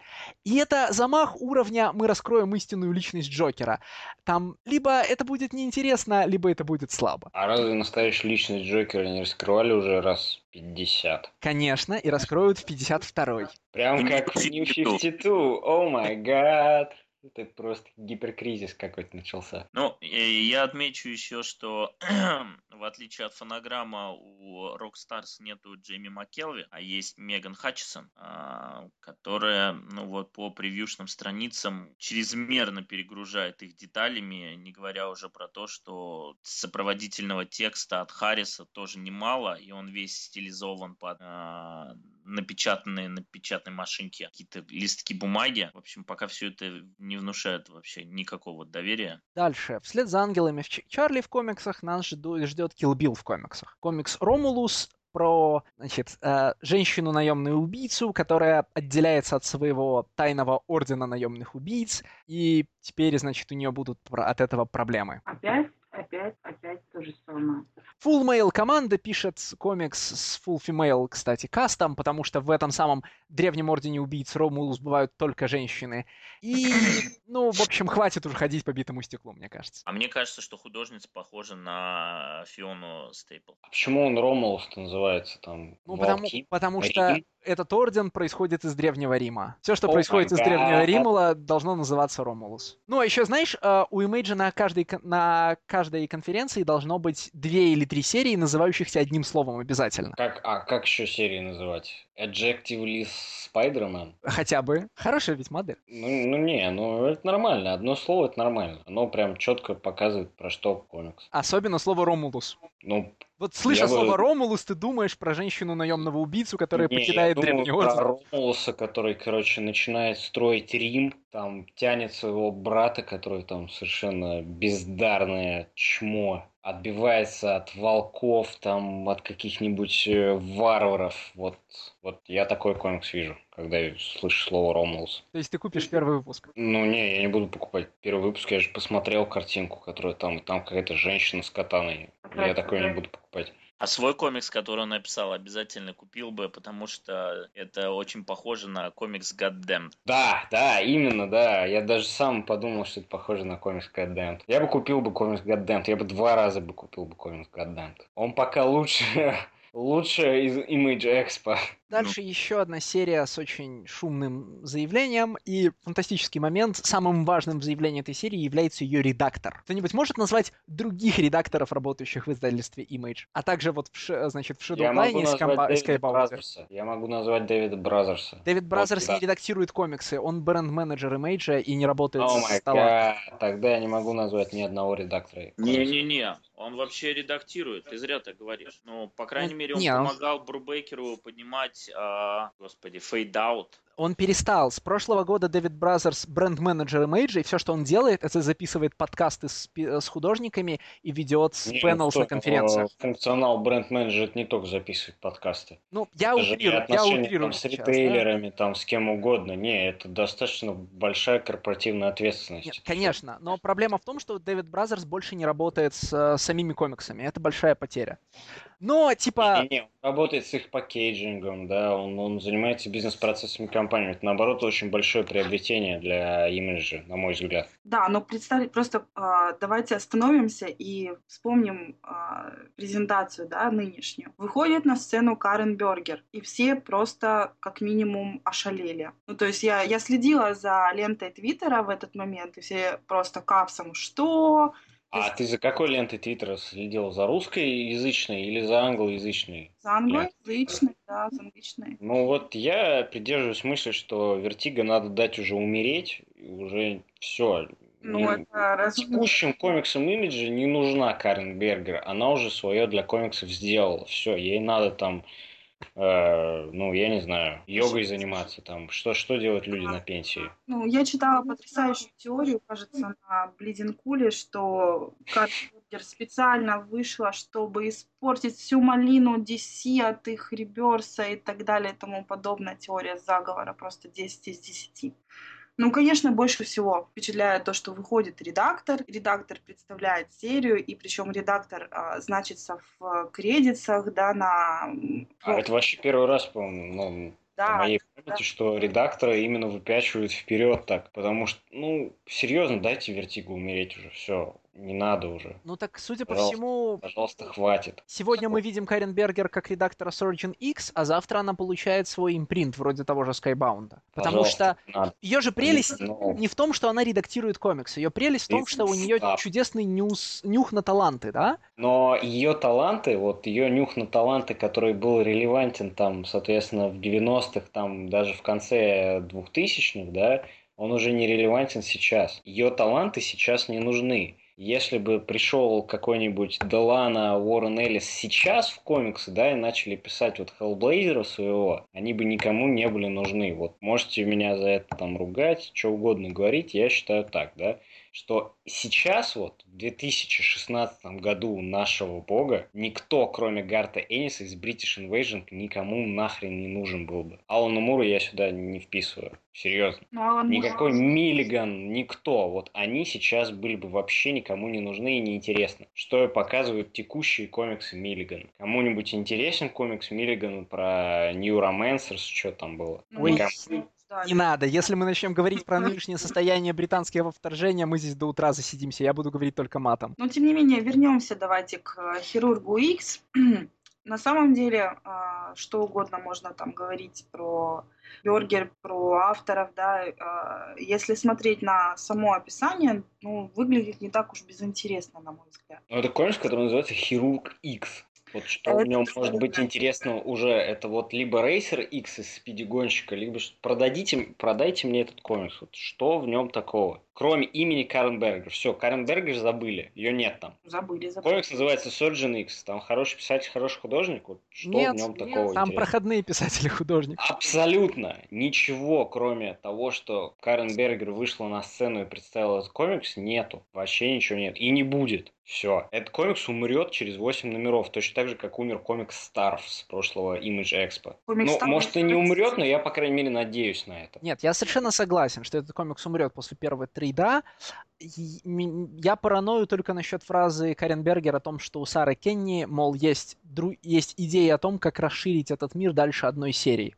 Как бы, ну, как бы это все не было броском на, знаете, франшизу или там импринт, вроде этих. А, ну, это будет сериал на CV по типу Zombie Girl или что-то такого. Вот я прям вижу уже, там играет какая-нибудь Оливия Вайлд главную роль. Ну, естественно, Сёрджин Икс, она там женщина, да, я ничего не, не напутал. Ну да. Естественно. Ну вот, да, это Surgeon X играет какая-нибудь Оливия Вайлд или кто там, Саммер Глау есть, да, Э, какой-то мужчина толстый там с бородой э, в очках там сидит на диване, Netflix щелкает и дрочит на это все дело, и вот это закончится этим. Это плохо, этого не должно быть. Я просто пара... ну, когда я сказал, что я параною, я имел в виду, что я предполагаю, что у этого может быть та же история, что у Dou- Double Take Comics, да? У этого вот дочернего проекта Билла Джемоса. То есть, типа, будет такой же Double Take, только с Карен Бергер. Н- м- много маленьких серий, выходящих в одном мире, продаваемых комплексно как целая вселенная. Ну, только Double Take это там что-то типа полтора десятка серий про зомби, а здесь будет, значит, полтора десятка серий про холеру. И Карен Бергер так, ну, там релевантно современному комиксу примерно в, том, в той же степени, что Билл Джемос. Ну, только Билл Джемос мне не так нравится. Прием. Не, ну, наверное, чтобы закрыть тему, еще мне надо сказать, что я полностью согласен с Никитой. И имя Карен Бергера, оно должно нынче существовать в музее, и сейчас веса как такового не имеет. Это был просто вброс, и я не думаю, что а, она даже сама как-то прям существенно старалась работать над этой серией. Я думаю, что она просто позволила использовать свое имя как бренд для там выполнения каких-то пиар-установок. Я с вами ни разу не спорю, и э, я просто веду к тому, что это просто действительно довольно необычный ход. Ну, поводу того, что редактор э, чуть ли не главнее, чем все остальные, да, получается. Насчет самой серии видно будет, ну, э, пока что немножечко интересно, мне, по крайней мере. Ну, наконец-таки мы переходим к самому интересному. а, После череды не самых известных имен и не самых потенциально интересных серий пошла тяжелая артиллерия, вышли любимые народом Бурбейкер и Филлипс со своей очередной серией. И э, вот тут такое дело. Брубейкер э, для меня априори, то есть что бы он ни написал, все что угодно, я буду читать, по-любому, даже не обсуждается. Но после а, прочтения, после того, как он рассказал о своей серии, честно говоря, если бы это был какой-то любой другой автор, я бы, наверное, даже в руки бы не взяла. Ну, ты так говоришь, как будто у него э, все серии концептуально интересны. Не-не-не, не.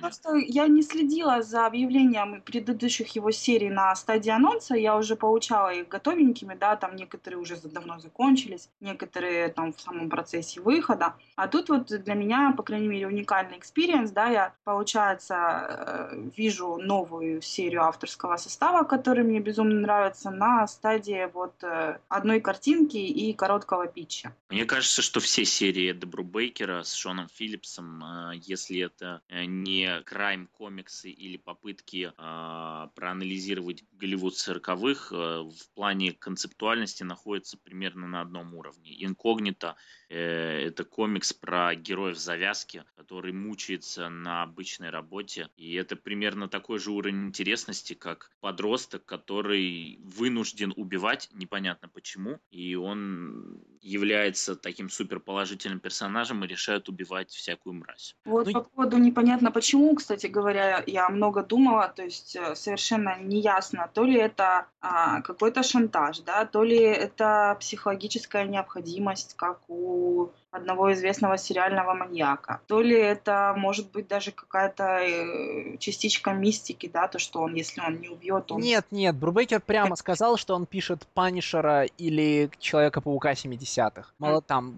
злой молодой человек, который хочет сделать мир лучше. Нет, почему Это? Там большой разброс. Там говорится, Ну, он дал такой большой разброс. Там, собственно, произошла, опять же, прекрасная вещь. Брубейкер говорит, ну, я сначала думал, что я сделаю протагониста там женатым человеком средних лет, но потом я подумал, что будет гораздо круче, если бы он был помоложе, потому что, значит, 20-летние сейчас такие очень злые и так обижены на реальность. Очередная вот история про человека, приближающегося к 50, который собирается написать правдоподобный комикс про 20-летних. More power. We're young, cool and hip. Нет, в то же время он говорит, что мы будем очень соболезновать этому персонажу, то есть, по идее, он не такой уж и плохой должен быть. То есть... Не-не-не, не, он наоборот говорит, что вот среди всех его работ главный герой комикса Kill or Be Killed будет самым положительным потому что ни в одном другом комиксе а, у него не было положительных героев даже наполовину. У него... Ну, криминал там все гниды просто. Криминалы абсолютно гниды. В принципе, там не может быть. Ну, да, ну, как бы, вот, собственно, как бы об этом-то он и говорит, что и вы, как бы вы все привыкли к тому, что в наших сериях работают такие серые персонажи, которые как бы все мрази, но вот есть э, какие-то точки соприкосновения, почему вы можете им сочувствовать. А этот будет исключительно положительный герой, который при этом будет всех карать, убивать и, и оправдывать будет только тот факт, что убивать он будет исключительно там самых мерзких злодеев. Ну, вообще, как бы эта серия это как раз а, прямое подтверждение того, как работает этот эксклюзивный контракт э, на 5 лет, когда Брубейкер с Филлипсом могут прийти к Стивенсону и сказать, что мы хотим издавать это, и он обязан сказать, что да, я буду это издавать. Да, нет никакой серии Kill or Be Killed. Есть новая, новый том антологии Брубейкер и Филлипс представляют, да? И нас бы эта серия с другими авторами, ну, не заинтересовала бы ни черта. Но мы читаем читаем антологию Брубейкер и Филлипс представляют, если нам не нравится какой-нибудь, ну, какая-нибудь история, мы просто ждем следующей. Ну, ты так говоришь, как будто это плохо. Нет, это даже хорошо, а то, что Брубейкер пообещал вернуться к ежемесячным комиксам и выпускать эту серию раз в месяц в хорошем темпе, это вообще отлично, но... Ну, так он и так выпускает раз в месяц свои комиксы. Ага, Вельвет, простите, у него перерывы по несколько месяцев. Нет, да. мы сейчас нет, подожди. Нет, все-таки там Стив рисует, это немножко другое. Да-да-да. Мы говорим про дуэт Брубейкера и Филлипса. Стива Эптинга. Стив, это лучшая работа Стива Эптинга за многие годы его, и он там очень-очень сильно старается, при том, что я вот все-таки хотел обратить ваше внимание здесь на колористку. Все очень любят обращать внимание на Джорди Белэйр, да, я бы вот наоборот бы вместо Джорди Белэйр обратил бы внимание на Элизабет Бретвейзер, да, и ее мужа Митча. Митч он художник, а Элизабет она полностью колористка. И мне кажется, она из наиболее вот таких интересных и необычных колористов, которые как раз пришлись именно к комиксам Брубейкера, да, как краймовым, так и шпионским. Да, и она же теперь постоянный член его команды. Ну, то есть... Да, и, вообще замечательная. Она же, кстати, красит э, Киркмана, этот ауткаст, и тоже во многом поэтому. Ну, я просто посмотрела российское издание и думаю, о, прикольно, из этой троицы Брубейкер, Филлипс и Бетвейзеры, Бретвейзеры, первое, получается, грубо говоря, издали ее на русском языке, да. А, Но Брэдвейзер это совершенно точно А-колорист, как бы это высшая лига, и э, тот факт, что она пришла на этот комикс и заменила Дэйва Стюарта, и никто не почувствовал никакой потери, а многие даже почувствовали, что серия стала лучше, говорит о многом. Э, Дэйва Стюарт это который, на секундочку, король колоринга. Это какой ты комикс говоришь? Ну, э, Дэйв Стюарт покрасил Нет. половину Фаталя. А, половину да? Фатали красил Дэйв Стюарт. Где-то с 12 номера э, он ушел и был заменен на Элизабет Брейтвейз. С тех пор она красит Fade Out весь, и э, я думаю, что и, она да, будет долго. Нет, и теперь она всегда будет колористкой команды Брубакер Филлипс, они про это уже и говорили, и писали. Что она теперь, мол, Смотрите, третий полноправный член команды. Смотрите реально ее библиографию, да, она очень-очень необычная, очень-очень интересная. Ее стоит посмотреть. Он, я где-то даже читал, что Брубейкер говорил, у них же как бы с Филлипсом не просто там партнерские отношения, они в реальной жизни друзья, и у них много точек соприкосновения, естественно. И про Брейтвейзер они тоже говорили, что она стала не просто там колористом, а полноценной подругой для них. Да, они говорили это вообще где только не говорили. Может быть, конечно, я слишком много читаю интервью Брубейкера, но, по-моему, он при каждом удобном случае рассказывает, какая она замечательная. А, и это, конечно же, правда. Но а, и, ну, круто, когда, не знаю, как вам, а мне безумно нравится, когда вот складываются такие команды, и которые, в принципе, из раза в раз а, делают все интереснее, все заманчивее. Но мы еще проговорим, кстати, про одну такую команду угу. чуть попозже. Вот, а давайте сейчас пере, переместимся к следующему анонсу. Это следующая тяжелая артиллерия, один из основных сценаристов uh, Image Джонатан Хикман, uh, который анонсировал новый свой проект Black Monday Murders про финансовый кризис 87 года, которому отсылает, собственно, название Black Monday. Случился там 19 октября 1987 года. Вот, и у него будет очередной хай-концепт про то, что э, банкиры, финансисты правят миром, но как бы это не просто какие-то обычные финансовые учреждения, а это полноценные кланы, э, в которых э, орудуют различные фэнтези создания, вампир олигархи. Давайте называть вещи своими именами. Джонатан Хикман решил рассказать нам, что жидомасоны настоящие жидомасоны. Ну да, то есть такой это э, комикс про то, что вот там заговор, что финансовые 1% управляют. Это, кстати, продолжение той же темы про мочить богачей, которые управляют всем миром. И заодно это продолжение той же темы про тайную магическую историю современности. А? Все популярные темы в одном и том же месте. Я, честно говоря, когда слышал премис этого комикса, практически не сомневался, что рисовать его будет он сам, и что это будет какой-то spiritual sequel uh, Nightly News, в котором он точно так же рассказывал про там, пять uh, каналов, которые управляют э, СМИ вообще всего мира. Вот. Здесь очень близко концептуально. Но по факту оказалось, что рисует не он, а рисует Том Кокер, который я совершенно не представляю, как может подходить к Джонатану Хикману, исходя из того, с какими художниками он до этого работал. Хикман при этом обещает, что дизайном книжки будет заниматься он сам, поэтому, возможно, там дизайна будет больше, чем рису- рисунка. Ну, это всегда. Как называлась Хикман... его серия про путешествия во времени, в которой рисунка... Пакс вообще... Романа. Пакс Романа, комикс, которому не надо быть комиксом. Вот ну, у меня... Это тот самый Nightly News. Это вот первые два комикса его, когда вот он своим дизайнерским бэкграундом э, просто там взорвал индустрию, потому что у него был совершенно нестандартный нарратив, и у него было вот это революционное использование инфографики, которое он просто с тех пор заездил во всех работах, начиная от Марвела и заканчивая рисованием карт э, в э, East of West и схемочек в Manhattan Project. В, 90, в Nightly News был, по последовательный э, sequential art, да, в East of West был очень хороший sequential art, а вот Pax Romana раньше и Black Monday сейчас, включая превью, вызывают у меня сильное желание там обратиться к Джонатану Хикману, к Джонатану Хикману через интернет и сказать, Джонатан, время писать книжку, это не комикс, ты хочешь написать роман, возможно, ну, то есть mock fiction, да, э, значит, возможно, художественную серию, но ты не хочешь рассказать нам что-то, для чего нужен комикс. Это книга про, книга про магию, финансы и инфографику. Очень хорошо. Мы бы хотели получить от тебя книгу. Хватит мучить людей. Я бы хотел бы получить от Джонта Хикмана комикс про Легион супергероев. А, там со схемочками, кому какой там спейсбой приходится, там ультрабою и что-то таком Такие хем- схемочки уже существуют. Я не помню только, кто их делал в комиксах,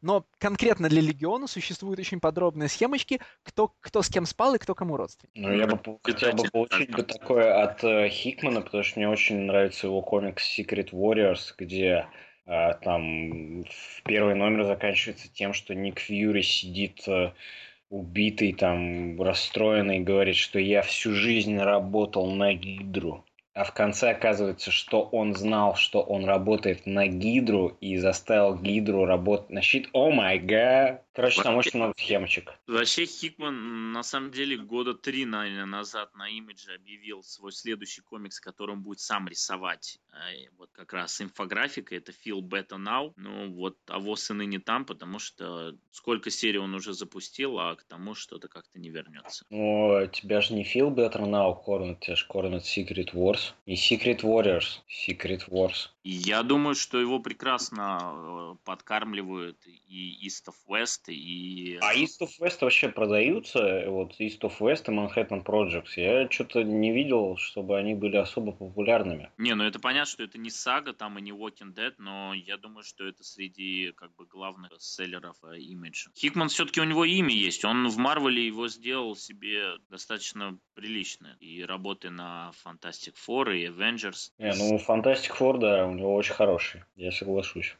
Лично мне больше всего в новом анонсе Хикмана понравилась фраза а, «Пока комикс не выйдет, вы ничего про него не поймете». Ну, почему-то мне так кажется, что когда даже он выйдет и даже когда он закончится, мало кто что поймет. Ну почему мало кто что поймет?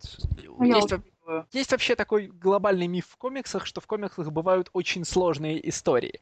И большей частью они не такие сложные, как они хотят думать и создатели, и фанаты. Ну, давайте дальше. Ремендер. Вслед за серией «Просто Хикман» идет серия «Просто Ремендер». Слушайте, а сколько Ремендера серий сейчас выходит? Подожди, Подождите. Э, во-первых, это не серия просто ремендер, потому что сюда он запихнул одного из своих самых талантливейших collaborator ов Жерома Апенью. И э, этим он уже совершил преступление, потому что он запихнул его на серию с дженерик, опять-таки, фэнтези-сеттингом, а, с Ксорном в роли главного злодея. Но у Ремендера... Ксорном каким? Ксорном? Ксорном, не Зорном. Зорном, не Зорном. О май гад. Не, у Ремендера действительно, у него на данный момент есть э, Low, у него есть Black Science, у него есть э, Tokyo Ghost, у него есть э, Deadly Class, и у него есть еще серия, которую он давно задолжал Dynamite, и которую он сейчас для них пишет, это Devolution. Пять. Пять, пять, пять, пять штук. Зачем столько комиксов? Когда... А это называется Seven to Eternity. Значит, до этого он должен запустить шестую, чтобы это была седьмой. Но, oh как бы, у меня лично с Ремендером отношения сложные, потому что что когда первый раз... Потому если... что он убил твой комикс Uncanny X-Force. Да, потому что он убил мой любимый комикс Uncanny X-Force, точнее не убил, а размазал его по куче марвелским ненужным сериям типа Secret Avengers, Капитан Америка и Uncanny Avengers, и в общем это было ужасно.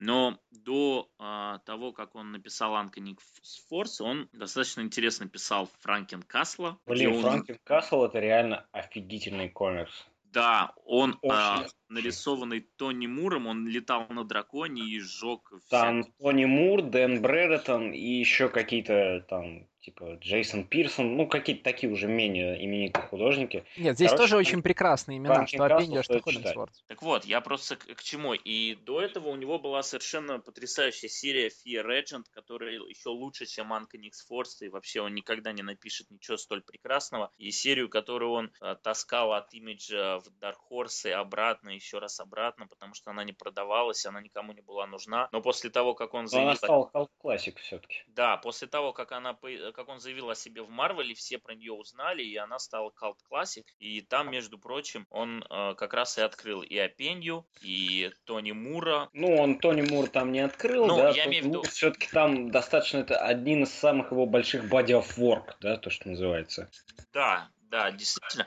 Я все к чему говорю, что можно как угодно относиться к Ремендеру, но у него какое-то совершенно нереальное чутье на художников и умение их уговаривать, работать с ними. Я очень люблю Ремендера, потому что один раз на Твиттере он сказал э, тем людям, которым не понравится спич Хейвека в каких-то пятых Авенджера, пожалуйста, утоните в моче бомжей. Да. Я уважаю таких людей. А читать комикс имеет смысл? Я уже понял, что он будет очень красивый.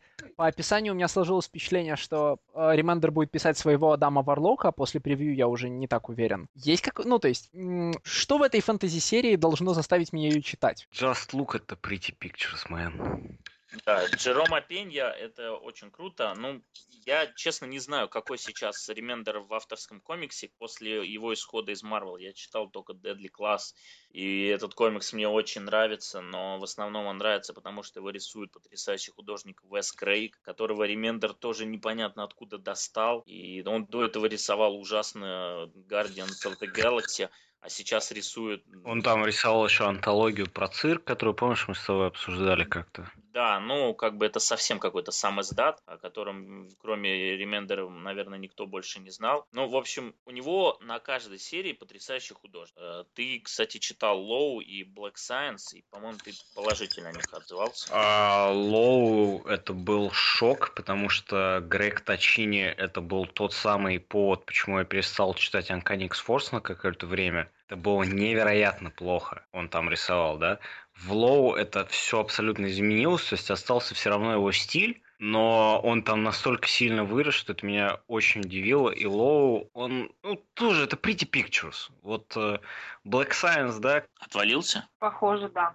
Ну, кстати говоря, Лоу я тоже читала, и э, мне его подсунули под видом одной из лучших, что сейчас выходит в Image, ну, в свое время, да. А, и не знаю, как насчет сценария там лучше, но рисунок действительно очень красивый. По крайней мере, именно тому комиксу он подходил, подходит идеально. Нет, Тачин Мани очень талантливейший художник, но у него действительно как бы есть претензии к тому, как его использовали в Uncanny X-Force, но на авторских проектах с Ремендером он себя чувствует уверенно. Еще до Марвела они вместе делали комикс Last Day of American Crime про гипотетическое будущее, в котором э, был принят закон. Я, честно, не помню, как он э, формули- сформулирован был, но что-то типа Minority Report, то все заранее будут знать, а, или, или люди просто не могут совершить э, дурной поступок, потому что у них как-то там будет пережат какой-то, я не знаю, тумблер в голове. И, в общем, у них остается пару дней до того, как этот закон пройдет, и все станут добренькими, они собираются совершить последнее ограбление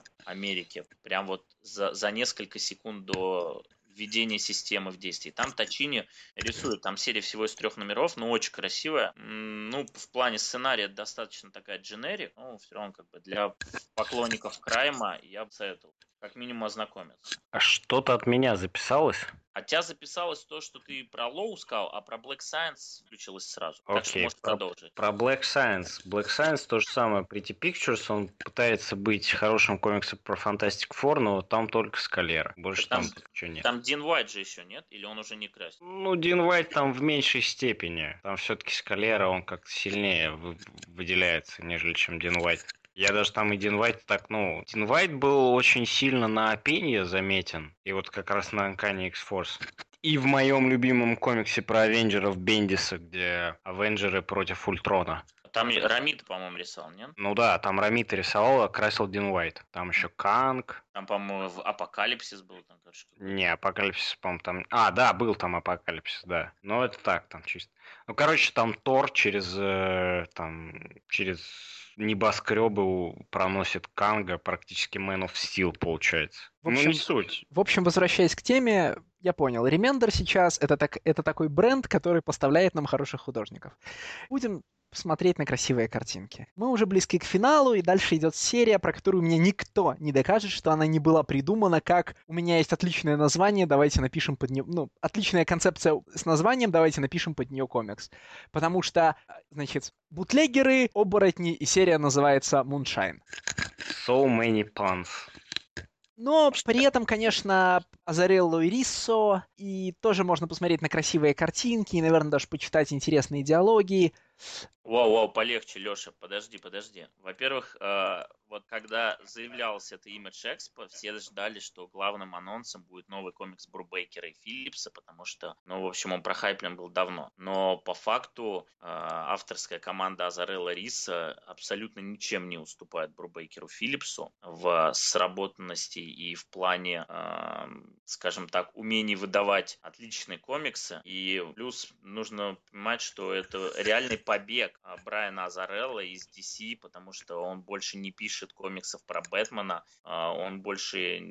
У него же, по-моему, эксклюзив был, который вот-вот закончился. У него был эксклюзив, он писал комиксы про Комедиана, Бэтмена. Про Вандер Вумен. Что значит слово эксклюзив большой двойки, сейчас уже никто не очень понимает, потому что вообще-то у, по-моему, у Хикмана до сих пор есть эксклюзивный контракт с Марвелом, но там Image не, а, они не считают, что Image это измена, видимо. Да, но у Азарелла привязали к себе, по-моему, еще с начала нулевых, когда никакого Image в таком широком распространении ну, не было. Ну, когда еще 100 пуль было у него. Да, когда 100 пуль пошло, Азарелла привязали к себе, и, по-моему, вот спустя 15 лет он наконец-то оттуда сбежал. Ну, по крайней мере, как это выглядит, потому что недавно он заявил новую серию на Dark Horse, но она там совершенно каким-то странным премисом, там какой-то фэнтези. В общем, я даже не вспомню, как она называется, кто ее рисует, потому что все, когда увидели анонс, не поняли, что там делает имя Азарелла. Вот. А это уже возврат к истокам. Это тот самый дуэт, которому на месте Стивенсона я бы точно так же дал бы пятилетний контракт и издавал бы все, что они предложат. Я не спорю с тем, что Азарелла Риссо это очень э, соблазнительная пара, да, и все, что они делают, за всем, что они делают, имеет смысл следить. Меня почему-то совершенно... При, при том, что супернатуральные комиксы это, это очень даже моя тема, я соверш... меня почему-то совершенно не цепляет вот, э, вот этот стык, да, Значит, серия Moonshine про бутлегеров и оборотней. И, наверное, там будут хорошие бутлегеры, но зачем там оборотни? Или там будут крутые оборотни, но зачем бутлегеры, да? Не-не, как эта штука работает? Исключительно мрази, потому что в комиксах Брайана Азарелла хороших персонажей нет. Ну, хорошие в смысле качественные, да? Хорошие не в смысле положительные. Есть только один положительный персонаж в комиксах Брайана Азарелла, это а, один Талона, из... Талона. Нет, нет, это один из спейсменов, а, Орсон, по-моему, его звали, который из, из одноименного комикса. Вот он исключительно положительный персонаж, хотя у него там постоянно были потаенные мысли о том, чтобы вместе с своим братом кинуть остальных на золото. Ну, эта серия выглядит для меня как э, Абра... Авраам Линкольн, охотник на вампиров, да? Я не могу больше ничего сказать. Ой, да ладно, ну тут то же самое, то, что мы уже несколько минут назад обсудили с Брубейкером и Филлипсом. То есть, в принципе, это может быть что угодно, о чем угодно. Люди, и в том числе, похоже, почти все мы, а, по-любому попытается это почитать, потому что это Азарелла и потому что это Азарелла вместе с Рисом. Я даже готов подписаться на Blind Buy э, хардкавера, который непременно выйдет и соберет 2-3 арка. В общем, это как бы... Я абсолютно не сомневаюсь в том, что это будет отличный комикс, и это возвращение в, скажем так, в родные пенаты для дуэта, потому что это обязательно крайм тематика, ну окей, пусть там будет вот это вот добавление какой-то фэнтези составляющей, но и «Сто пуль» тоже был не самым реалистичным комиксом, и там тоже были все эти темы с э, конспирологическими теориями там и прочее. Кстати, отвечая на твой вопрос, Никита, потому что который не прорвался в эфир, Брат Лона самый плохой комикс у этого дуэта, и э, меня кто-нибудь слышит вообще? Да, не ждет ли Муншайн такая такая же судьба. Слушай, мне кажется, что Brother Lone это просто вот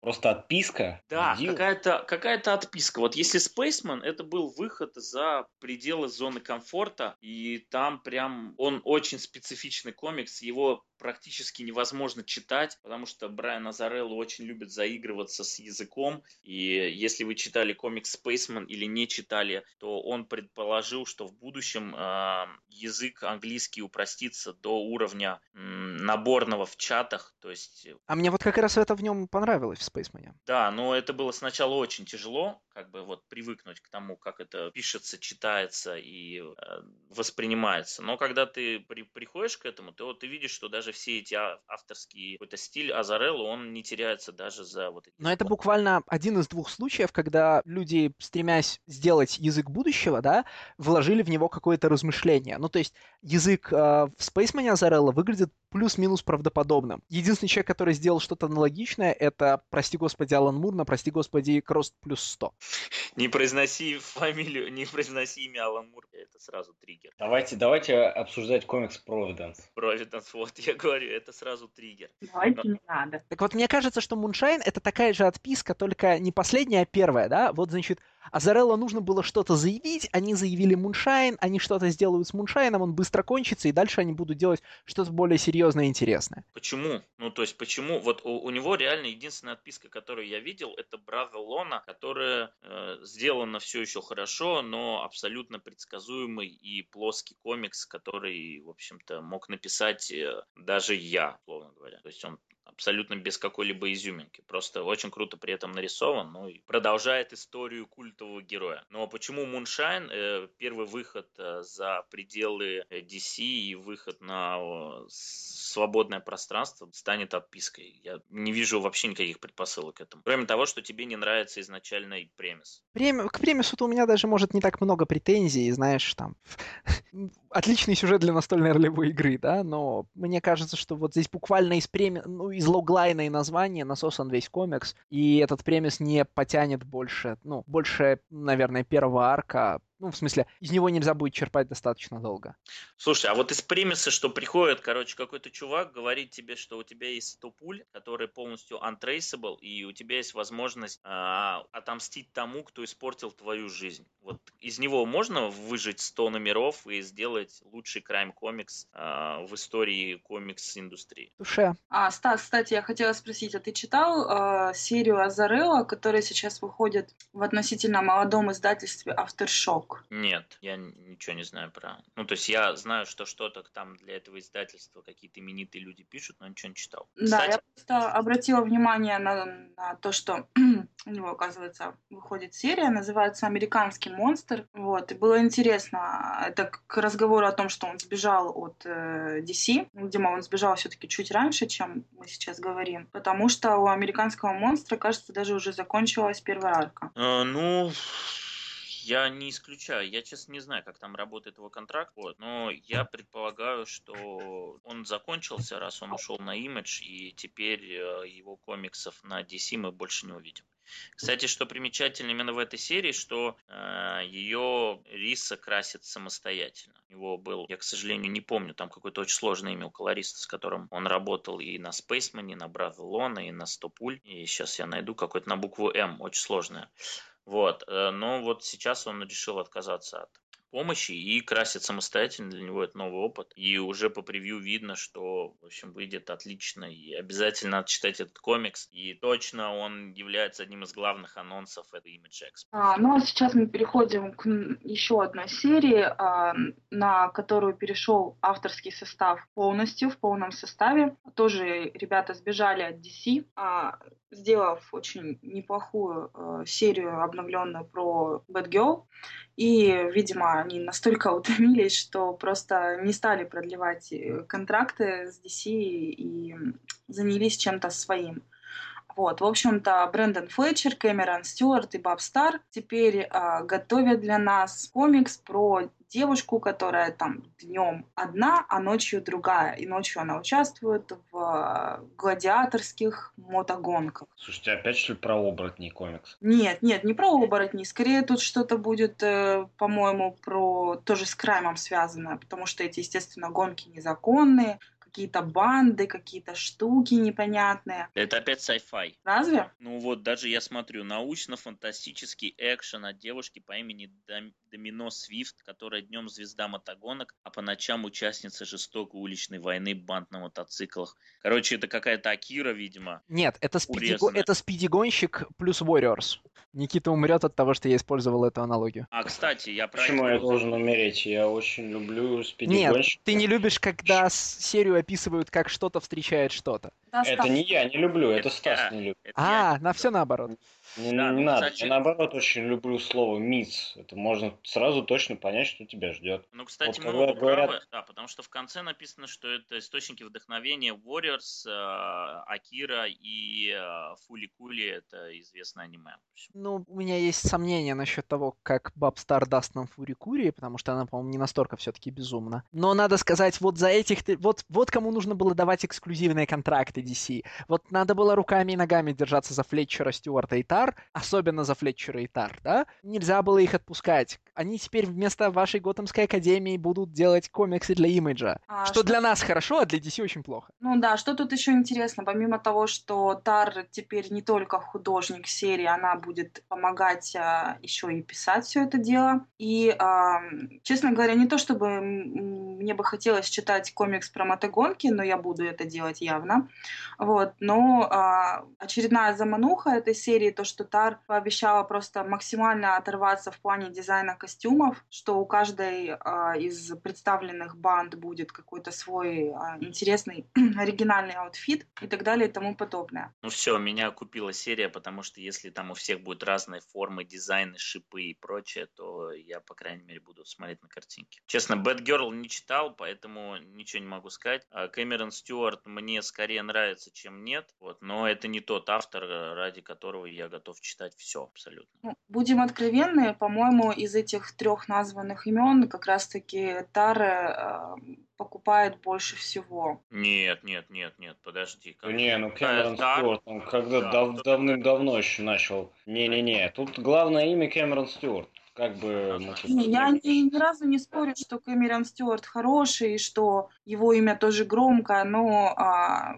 мне как раз-таки очень интересно посмотреть, как можно будет э, интересно и оригинально преподать да, тему байкеров, а, потому что образы у них э, совершенно определенные в голове складываются, там какая-то кожа, какие-то куртки жуткие и прочее, прочее. Вот. Ну, Оль, если бы тебе были интересны комиксы про мотоциклистов, ты бы уже читала 40 разных манго-серий про банды мотоциклистов. Ага, и смотрела «Сынов анархии», чего делать я не буду. Ну, в том смысле, что нет, э, «Сыны анархии» — это байкеры в коже, да? А если вам нужны разноцветные мотоциклы и люди в разноцветных шикарной одежде на них, то про это, я уверен, за последние там 40-50 лет произведено столько японских комиксов и столько их экранизаций, что можно смотреть до конца жизни. Ну, о моих тяжелых отношениях с японскими комиксами мы говорить не будем, поэтому посмотрим. Что, тяжелые прям совсем? Ну, да, я первую мангу прочитала там месяца два-три назад всего лишь. Не могу сказать, что это было плохим опытом, и не могу сказать, что я больше не буду этого делать, но было интересно. Что за манга была? Дикая планета. Я такой не знаю. А, недавно на русском.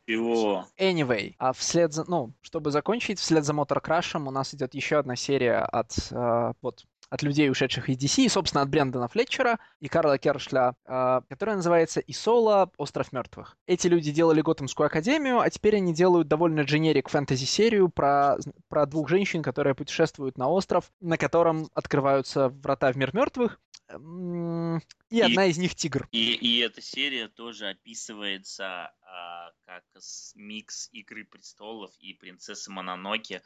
И вот вторым они меня, сволочи, купили, я хотя бы посмотрю, потому что «Принцесса Мононоки» а, лучший мультфильм в истории анимации, извините, на это можно заканчивать подкаст. А разве сейчас не все фэнтезийные серии описываются как «Игра престолов» мисс что-нибудь? У нас ну, просто как... нет другого... Ну, просто говорить «Властелин колец» уже не солидно, а референсы на «Игру престолов» удобно, ее ну, все Lord знают. Lord of the Rings это все-таки high fantasy с эльфами и златыми старцами, а Game of Thrones это прям такое хардкорное средневековье Шотландии, поэтому... Я боюсь, что в случае с Исолой, судя по Но, обратите описанию внимание, превью, это, не на... это не игра престолов, это скорее волшебник Земноморья. Ну, волшебник я... Земноморья уже полностью закреплен за Брэндоном Грэмом и его женой. Поэтому никто не может взять uh, The Wizard of Earthsea и сказать, что Wizard of Earthsea meets что-то. Это уже все. Это, это уже территория Брэндона Грэма, и он уже с нее никуда не уйдет. А ты понимаешь, Мэриан что... Чошлин скорее. Леша как-то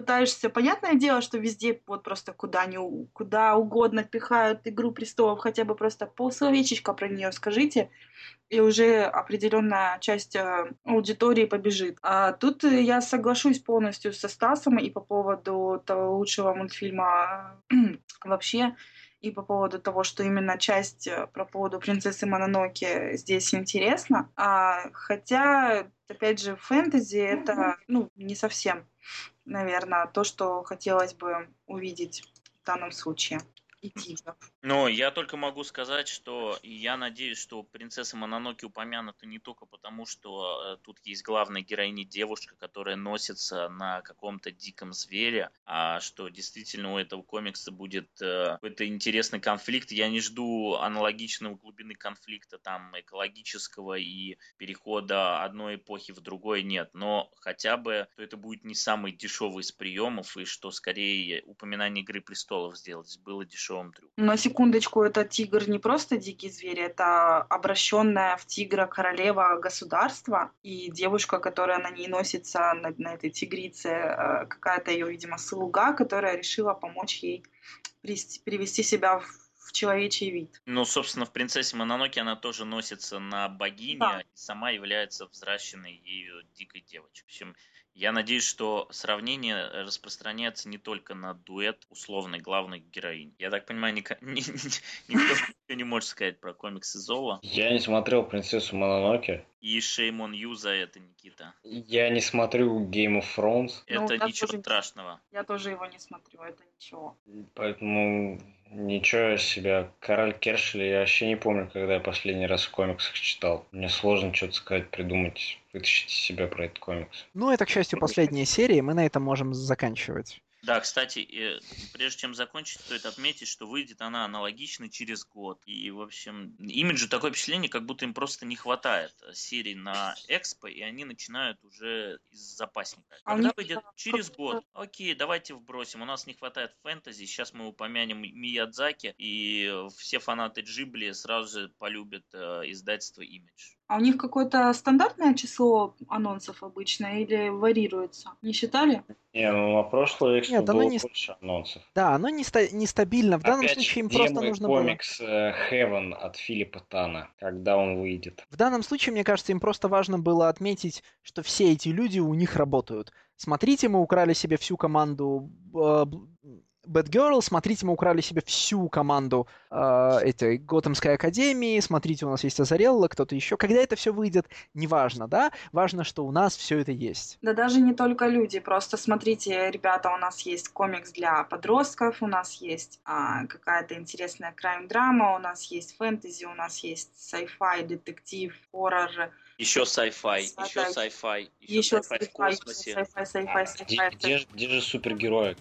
Почему нет в имидже супергероики? Почему только есть Murder Man? А ты не читаешь комикс Savage Dragon Эрика Ларсона? Он тоже Ли- выходит... Никогда. Это он... он супергероикой? Он тоже выходит в имидже, и это тоже супергеройка. А, кстати, еще есть комикс Spawn, он тоже выходит в имидже, а, и у него там уже 250 какой-то номер. Есть Йо. еще комикс Invincible. Э... Я, я же сказал Murderman. Я же сказал Murderman. Murder. Я Murderman очень люблю. Ну, ну, на секундочку, Хирург X будет просто хирургом, она еще будет Виджиланте, так что не все потеряно. Нет, Виджилантов-то навалом, супергероев нет.